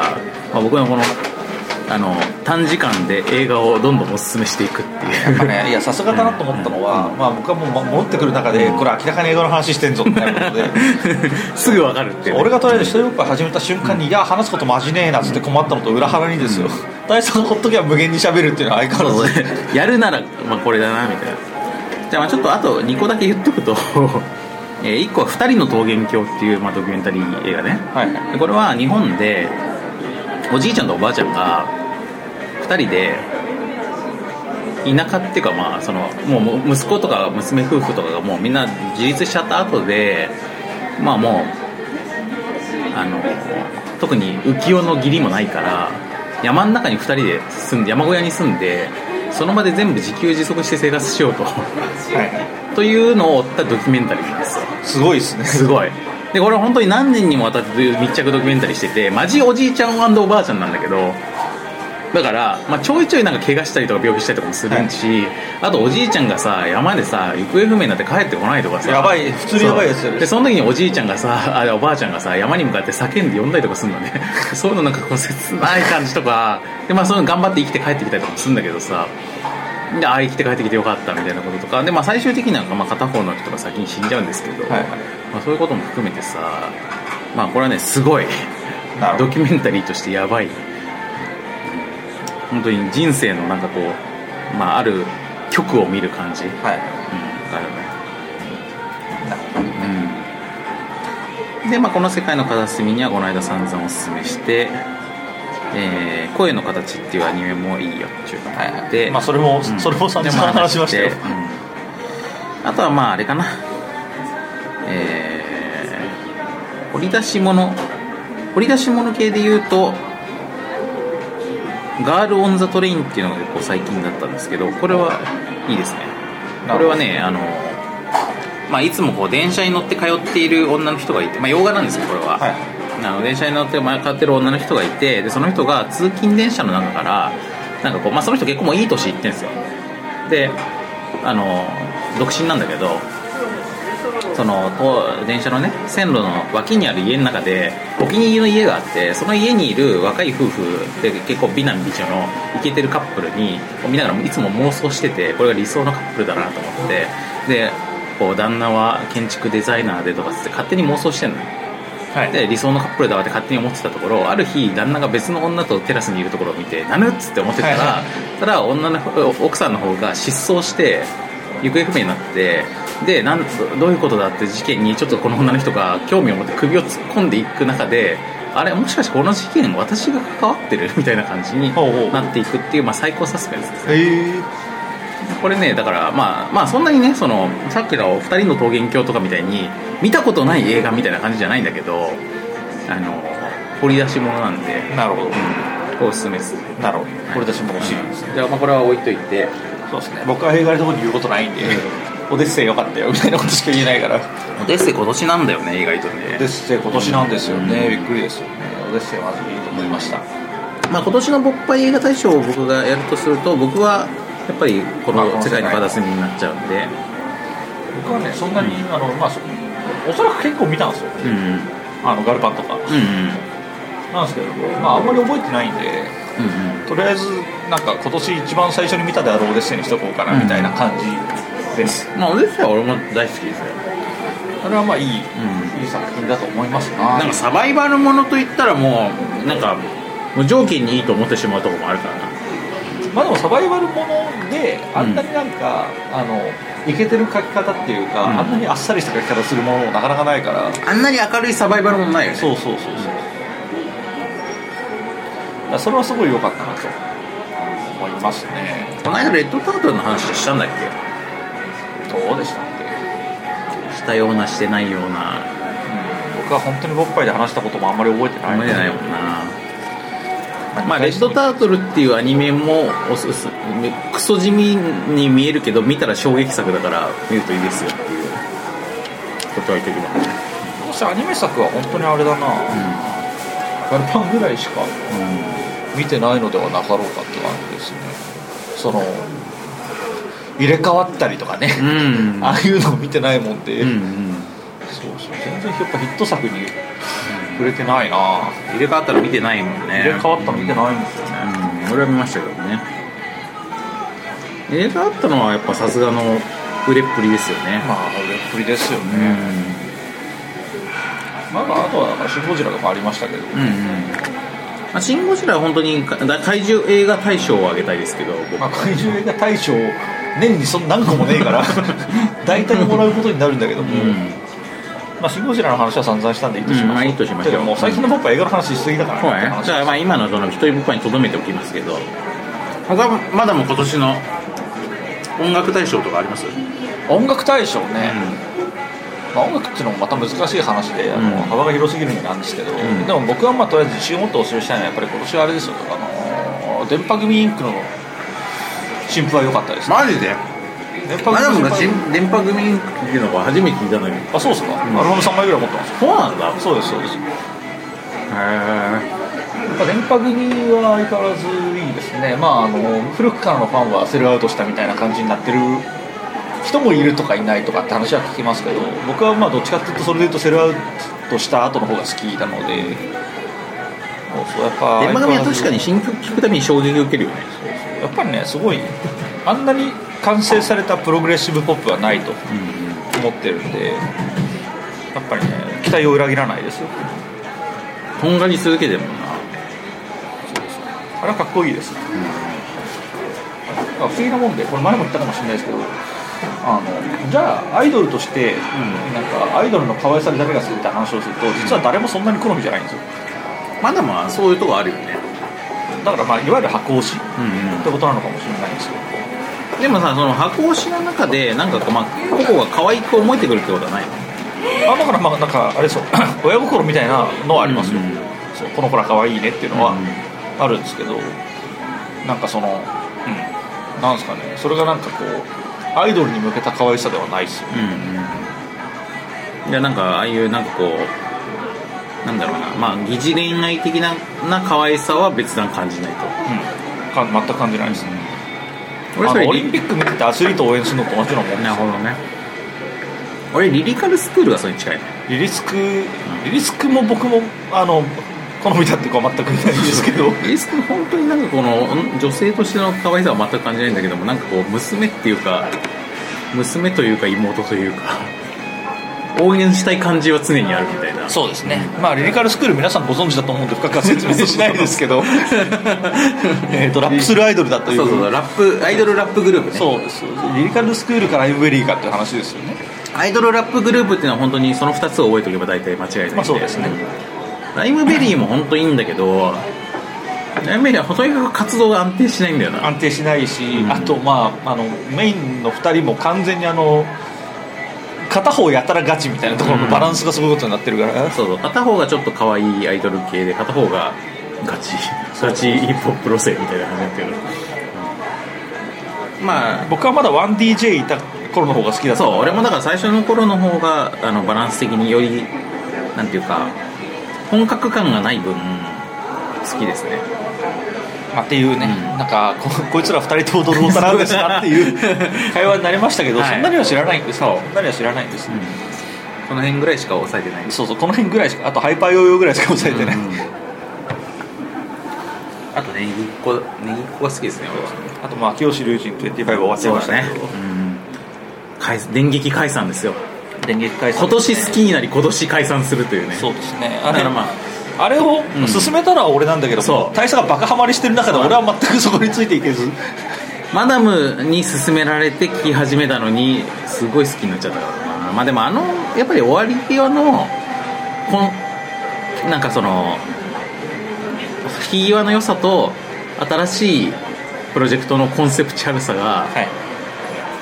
がまあ魅力ですよ、なるほどいやそうですね、まあ、だからそれはやっぱ龍神君の,、あの曲振りしてる感じが出てそうてそうそうあそうの業の深さはすごいいいんじゃないかなと思います、いやーだからやっぱりあの清志龍神25もめっちゃ好きでしたけどじゃあそのその女の子の誰が好きとかって言われると龍神君が好きっていうと言わざるを得ない、はまあ、それはマダムまあのそそれれはもうに近いよねそうですん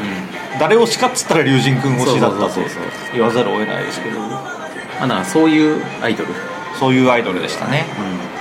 まあ、その龍神君ももうもう裸でまあそう裸ですねでタトゥーでモヒカンになっちゃうね後ろにバッチリ登り流的なものを入れての、うんああれですからねモヒカンですからねまあそういうこともありますようんだからボッパイの2016年のまあアイドル大賞っつったらそれになるかもしれない、まあ清志龍神ってことになるなるからねと思いますね、そうです龍神君ですねだから僕はアイドル大賞は清志龍神であるとそうだね言っていいと思いますね、じゃあそろそろゲームの話もするボードゲームのあでもね話音楽の話で僕はねあ一言言わなきゃいけないのはやっぱりあれですよ黒沢健一さんが亡くなったあーそうだねですよねあのいや今年はだからテレビゲームおっぱいの時とかでも僕は言ったと思うんですよデビッド・ボーイ音体がなくなって、うん僕はデビッド・ボーイの死にすごくショックを受けたっていうのがあったんですけどデビッド・ボーイの影響を受けてだって慶応部に入ったみたいなとこあるもんね僕がまあそもそもだから洋楽のを聴く人間に育ったのはデビッド・ボーイスタートだったんでっていうのがあって、まあ、そういうのがあったんですけどただ今回のそのあの LR 元 LR の黒沢健一さんが亡くなったというニュースも僕にとってはかなり深いショックを残しまして、あのまあおそらくですけどそんなに聞いてる人いないじゃないですか LR? LR は売れたでしょうなあソロになってからねでもそうそう LR でヒットした後ってもうヒットしてから20年ぐらい経ってるわけじゃないですかうんそう、まいやあ、全然まあ俺も正直言ってノッキンオンユーアドアしか知らないぐらいの感じだよねまあ、っていう中で多分世間的には全く大きなニュースじゃないんですけど、うん僕は珍しく一般的には珍しうんくかなり聞いてたんですよ、うまあ、高校の時の友達が大好きだったっていうのもあって、ん僕も大好きになり結構だからソロになってからのライブにも34回行くんへえあのボッパイにも何度か出演していただいたことのあるえー宇佐美英子さんも、えー LR 大好きっ子であり、よく一緒にライブに行っていたうんぐらい好きだったんで、まあ、今回のニュースは大大変ショックで、だから、まあ、とはいえだからどうだとももはや言えないんですけど、まあ、でもとりあえず言っておきたいのはですよあの今からでも遅くないので聞いてみるといいと思うんですよ、うんうんそれは LR とかでもいいんですようんうんなんかおそらく iTune とかにあるでしょう、まあ、黒沢健一のソロでもいいんですけどあの何ですかねポップセンスうんポップセンスとはこういうものかっていうのが分かるっていうのはすごいなんか稀有な体験をすると思いますへんてこだけどもやたらとキャッチーっていうのを聞ける似たサウンドがあんまりないとかな、なんでまあそうまあ、とりあえずマダムがとてもショックを受けて今もちょっと気が塞いでいるそのようなことを考えるとね、まあ、っていうのが今回のあの、まあ、ちょっとほろ苦いね僕の今年のね2016年うん音楽トピックだったと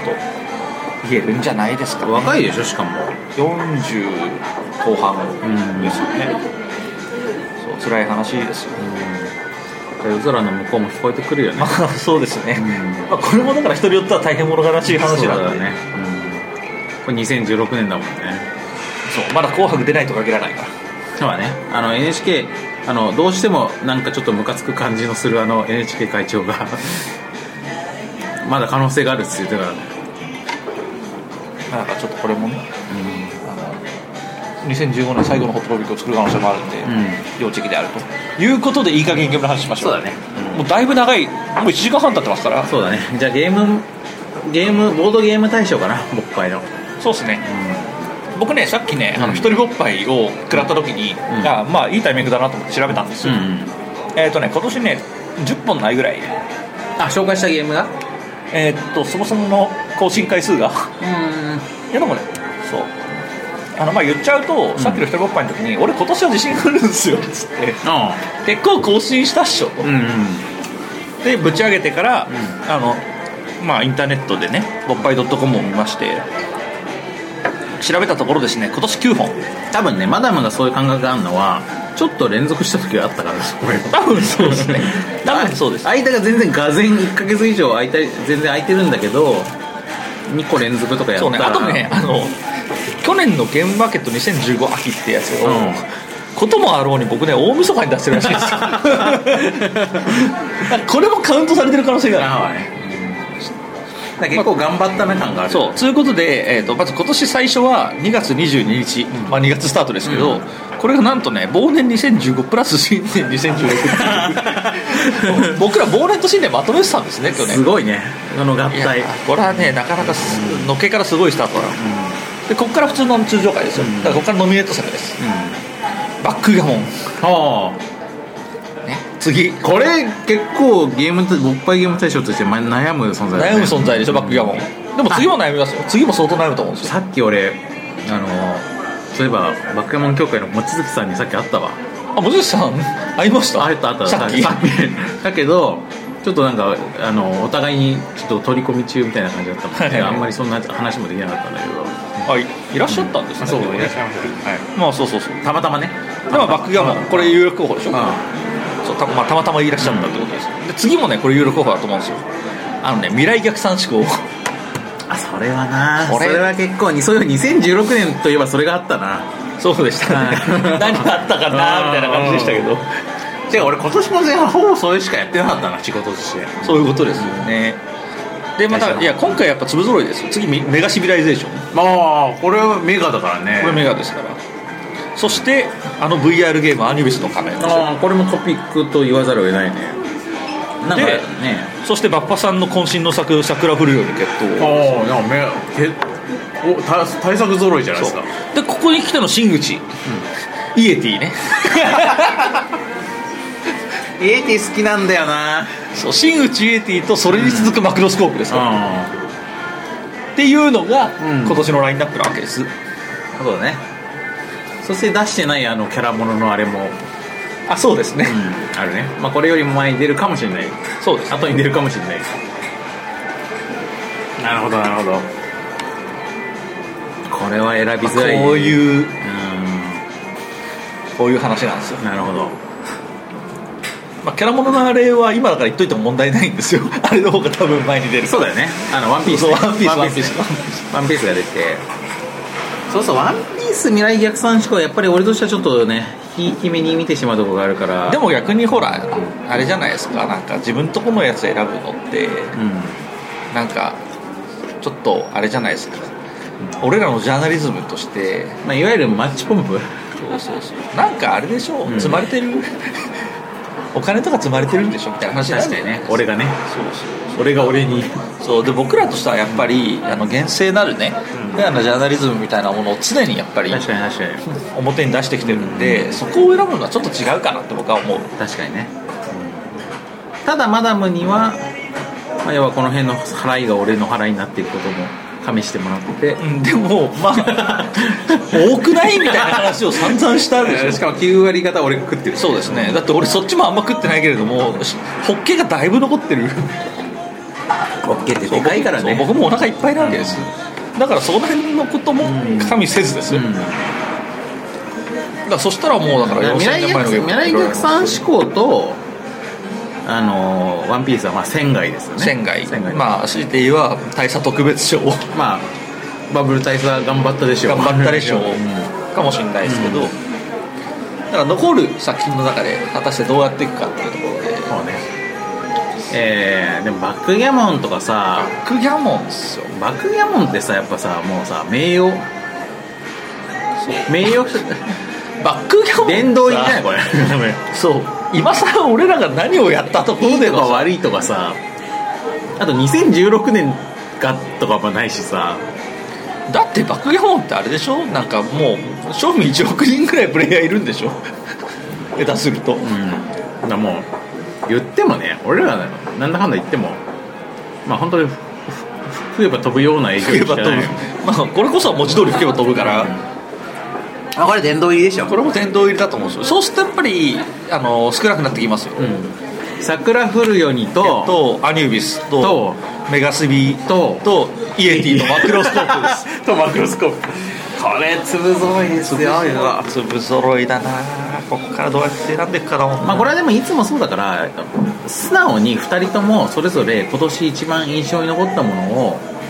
あー2016年これだなってものをせーので言うのがいいんじゃないまたそのスタイルでいきますか、まあ、それで僕はねそれで分かれ意見が分かれた場合は話し合いでいいしあの一だ致から今したら年一番印象に残ったゲームをあげればいいんですよ、 2016年のゲームといったらこれだなっていうのを自分の中でせーので言うといはいはいきますか僕も即決ですよこれはこれもねもう,、まあ、ちょもうパッと浮かんだやつだからいじゃあいきますかせーのカルータですやっぱりねやっぱりねこれはねそうです、うんだってもうこの流れ完全にあれですもん数年前のウルフレンドクエストの流れを吉田も覚えてるだからおだって俺ももうそういうことだよねっていうアイコンタクトが今あったでしょそうだねまあこの今年ボッパイで紹介しそびれていましたがそうしそびれていたんですけど、うんでも、俺が今年何のゲームをあげるかっつったらまずはこれですカルータですよこのゲームはすごいよすごいすごいでちなみになんでボッパイで取り上げてないんだじゃあって話をすると、んこんなにボッパイで取り上げづらいゲームもないからなんですよそうね音が流せないでしょ、うんで歌詞とかも本来言っちゃいけないでしょ、ポッドキャストという性格メディアの性格上そうそうそうそうポッドキャストの俺相た性もちの悪いジャーナリズムの性格上ね取り上げづらかったっていうのはありますが、おおこんな時間に、はい、まあ、なんですけど、あのとにかく今年一番僕の心に残ったゲームといったら何はなくともカルータしかありえないそうねカルータっていうのはどんなゲームかと言いますとゲームの説明しておくとはいまあ日本のゲ同人ゲームなんですけど音楽をまあ歌ですね、まあ、j p o p をはい流しながらその歌詞でカルタをするっていうカルタですそうですねだからカルータか歌をカルタ歌をカルと書いてねハンハンターですしねソングハンターソングハンターだねソングハンターさくらですそういうことですねそれがカルータなんですけどまあだからカルータなんで札に j p o p の歌詞に品質する単語がいろいろ書いてあってまあ、そうなんです恋とか愛ととかか明日明日だとかありがとうだとか、うん切なさそうそう夢会えるとかね夢とかね君とかねそうそういうのがいっぱい書いてあって書いてあってまあそれの品質レベルごとに、うんあの点数がついてるんですけそうそうどそれをまあ曲で流れてきた瞬間にパンと取るとそう夢っつってねそうそうはい今夢いったみたいな感じであの日みたいなねそういうので取っていくっていう、まあ、すごくシンプルこんなカルタでもうこれ以上何も言いようがないんだけどなんですけどこれのやっぱプレイ風景がすごくいいっていうのは、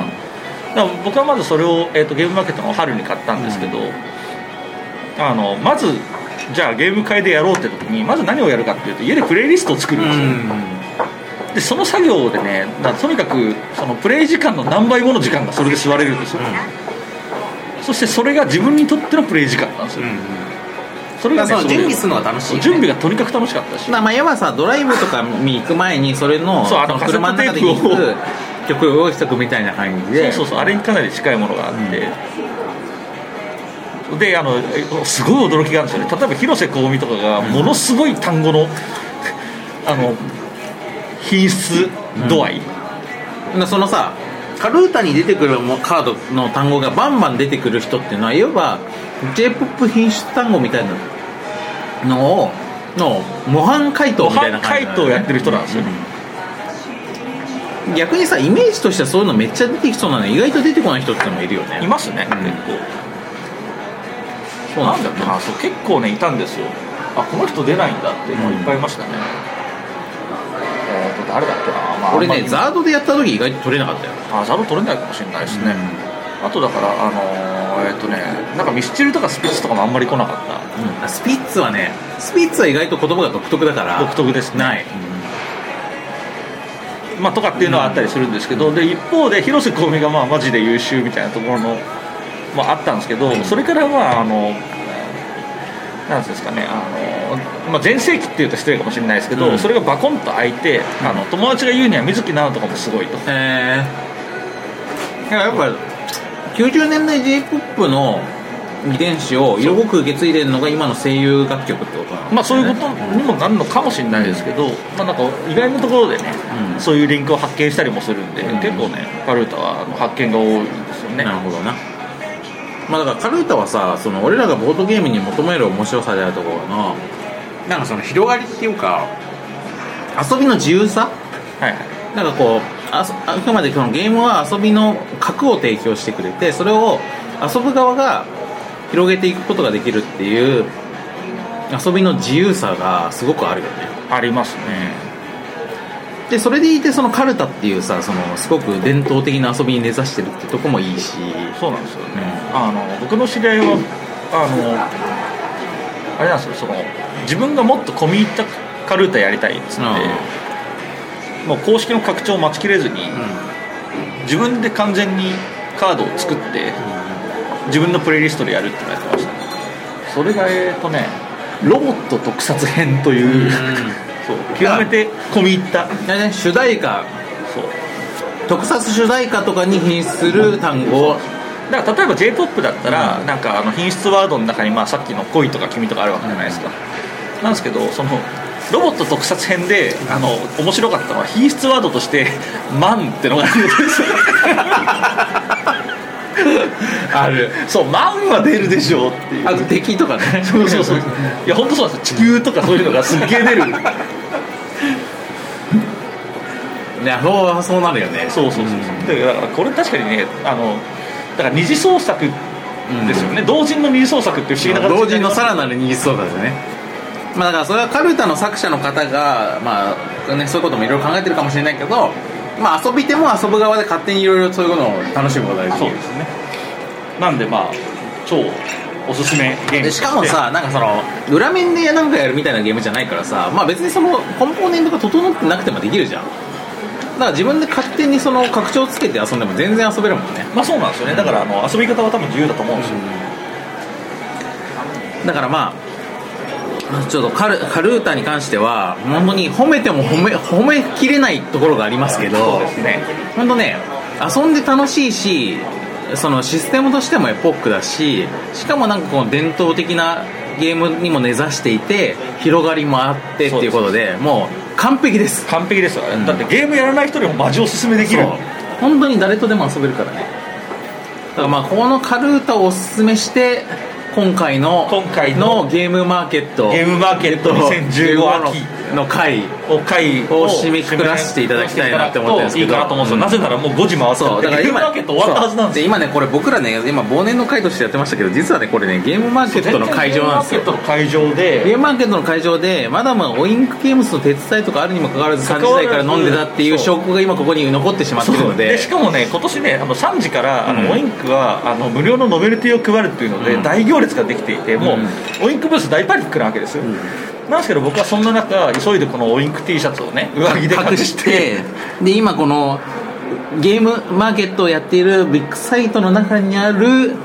このこの築地食堂ね玄ちゃんでで酒を飲みながらちょい飲みセットをちょい飲みながらセットを飲みな収録をしてたんだけども、でももうゲームマーケット終わったでしょということはもう撤収が開や始ばいやばいだからこれおいあれですよテンデイズさんにだ田から中間さんのけ行為で預かってくれてる俺の買ったゲームとか大佐の荷物は取りに行かなテンデイズゲームいズやばいやばい取りに行かない僕との荷物は追い食いあそうだよだから急いで追えないとちょまっとずやばいそうさゲームマーケットのことさ全然話せてないからちょっとおすすめ今回のゲームマーケットでこれ注目作もさみんなおすすめだけしとこうよああなるほど俺がとりあえず開幕一番買ったのはフリートマンフリーゼのあ504 504買いましたあ504れ超気になるあのゲームシステムの組み合わせで504種類のゲームが遊べるっていゲーうムが作れるとっていうまあ本当にそうどうか圧倒的してる頭おかしい芸です完全気違いゲームですね、うんあれはね僕もやりたいと思ってます、これ一つねあと、まあ、マダムの方がいろいろ手伝いとかしてたからあまり回れてないと思うけど回れてないですねじ今回のゲームマーケットでマジおすすめだって思うのはあのなんかねゲームマーケットってとにかく参加者めちゃめちゃ増えたじゃないですか、はいここ数年ででそれでなんかこういろいろこうなんていうかななんかなかなか目立ちづらくなってるっていうのがあると思うんですけどその中で地味ながら面白いゲームっていうのが、まあ、ちょいちょい出ているはいはいというところをむしろピックアップしたくってなるほどなので、まあ、ちょっとタイトルだけ言っときますけどええあのこのゲームはいいですよっていうのがまずこのサイエンさんのはいはいリリカカーーリリンンググねねサイエンリカーリングはマジで遊ばないと絶対面白さがまだ伝わらないゲームですけどめちゃめちゃいいですこれマジ面白いマジ面白いでもすごいあのなんていうかあのアブストラクトなので、はい数字しかないカードなのであの見た目で面白さがなかなか伝わらないと思いますけど面白いですなるほど、んじゃあおすすめそうでそして炭酸ファブリックはいはいはいあれっすかあの初めて6でしたそうそうあえ違う違なんうか微妙に名前が違うかもしれない、えっ、ー、とはじめまシックスはじめまシッはクじスめまシックスねはじめまシックスこれもマジおすすめ、えー自己紹介をしていってなるべくみんなの印象に残らない自己紹介をするは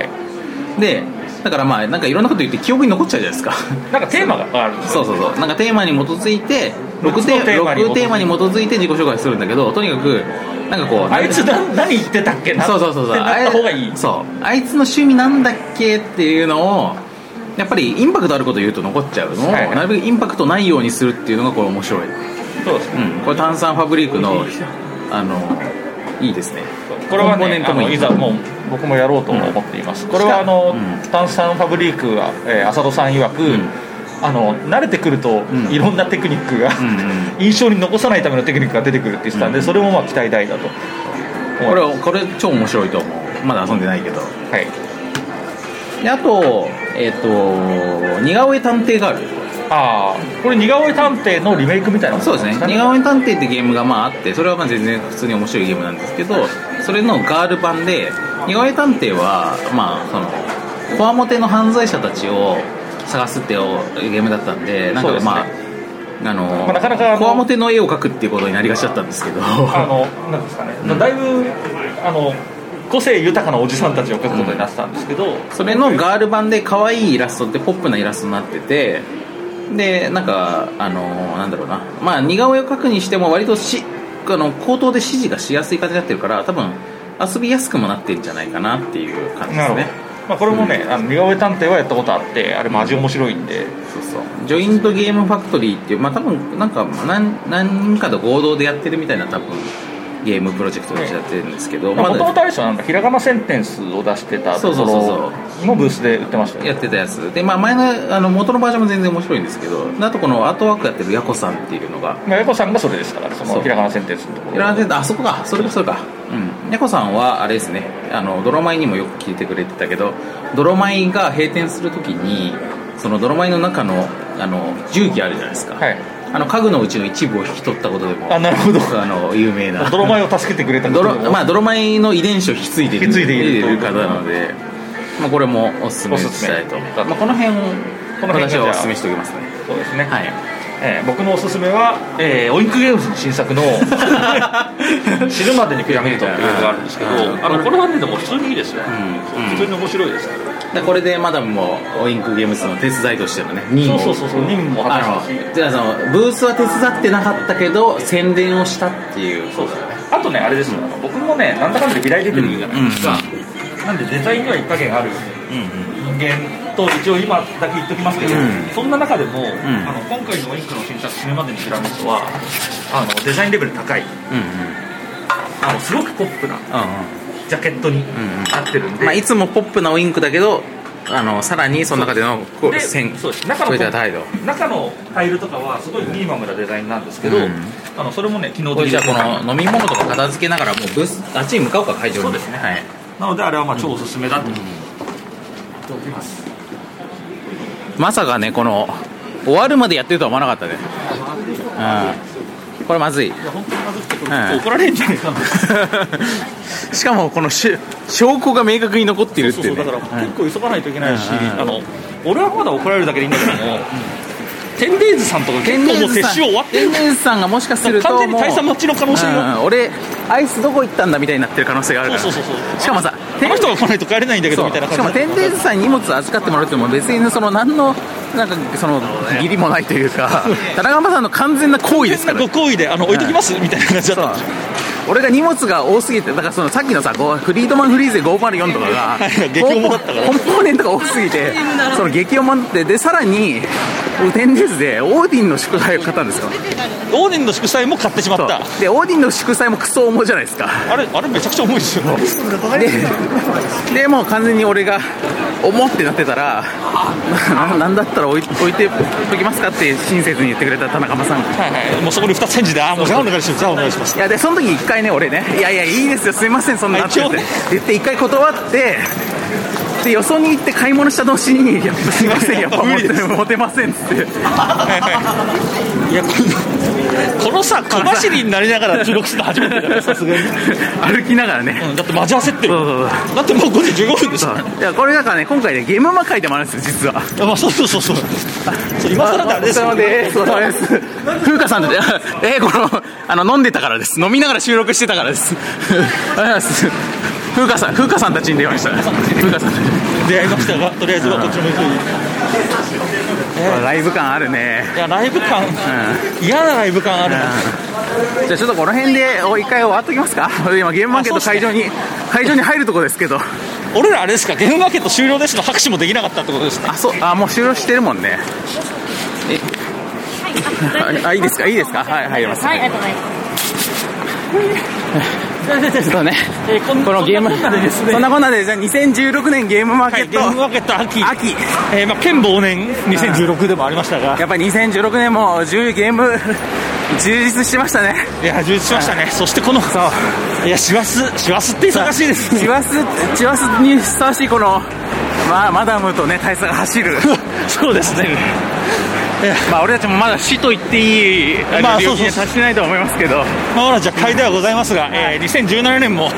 えーよろしくお願いいよろしくお願いたししますます。じゃあ皆さんよいよいよあオインクブースに着きましたねじゃあ俺天日ブースに走るんではいじゃあじゃあ皆さんよいよいお年を良いお年をあ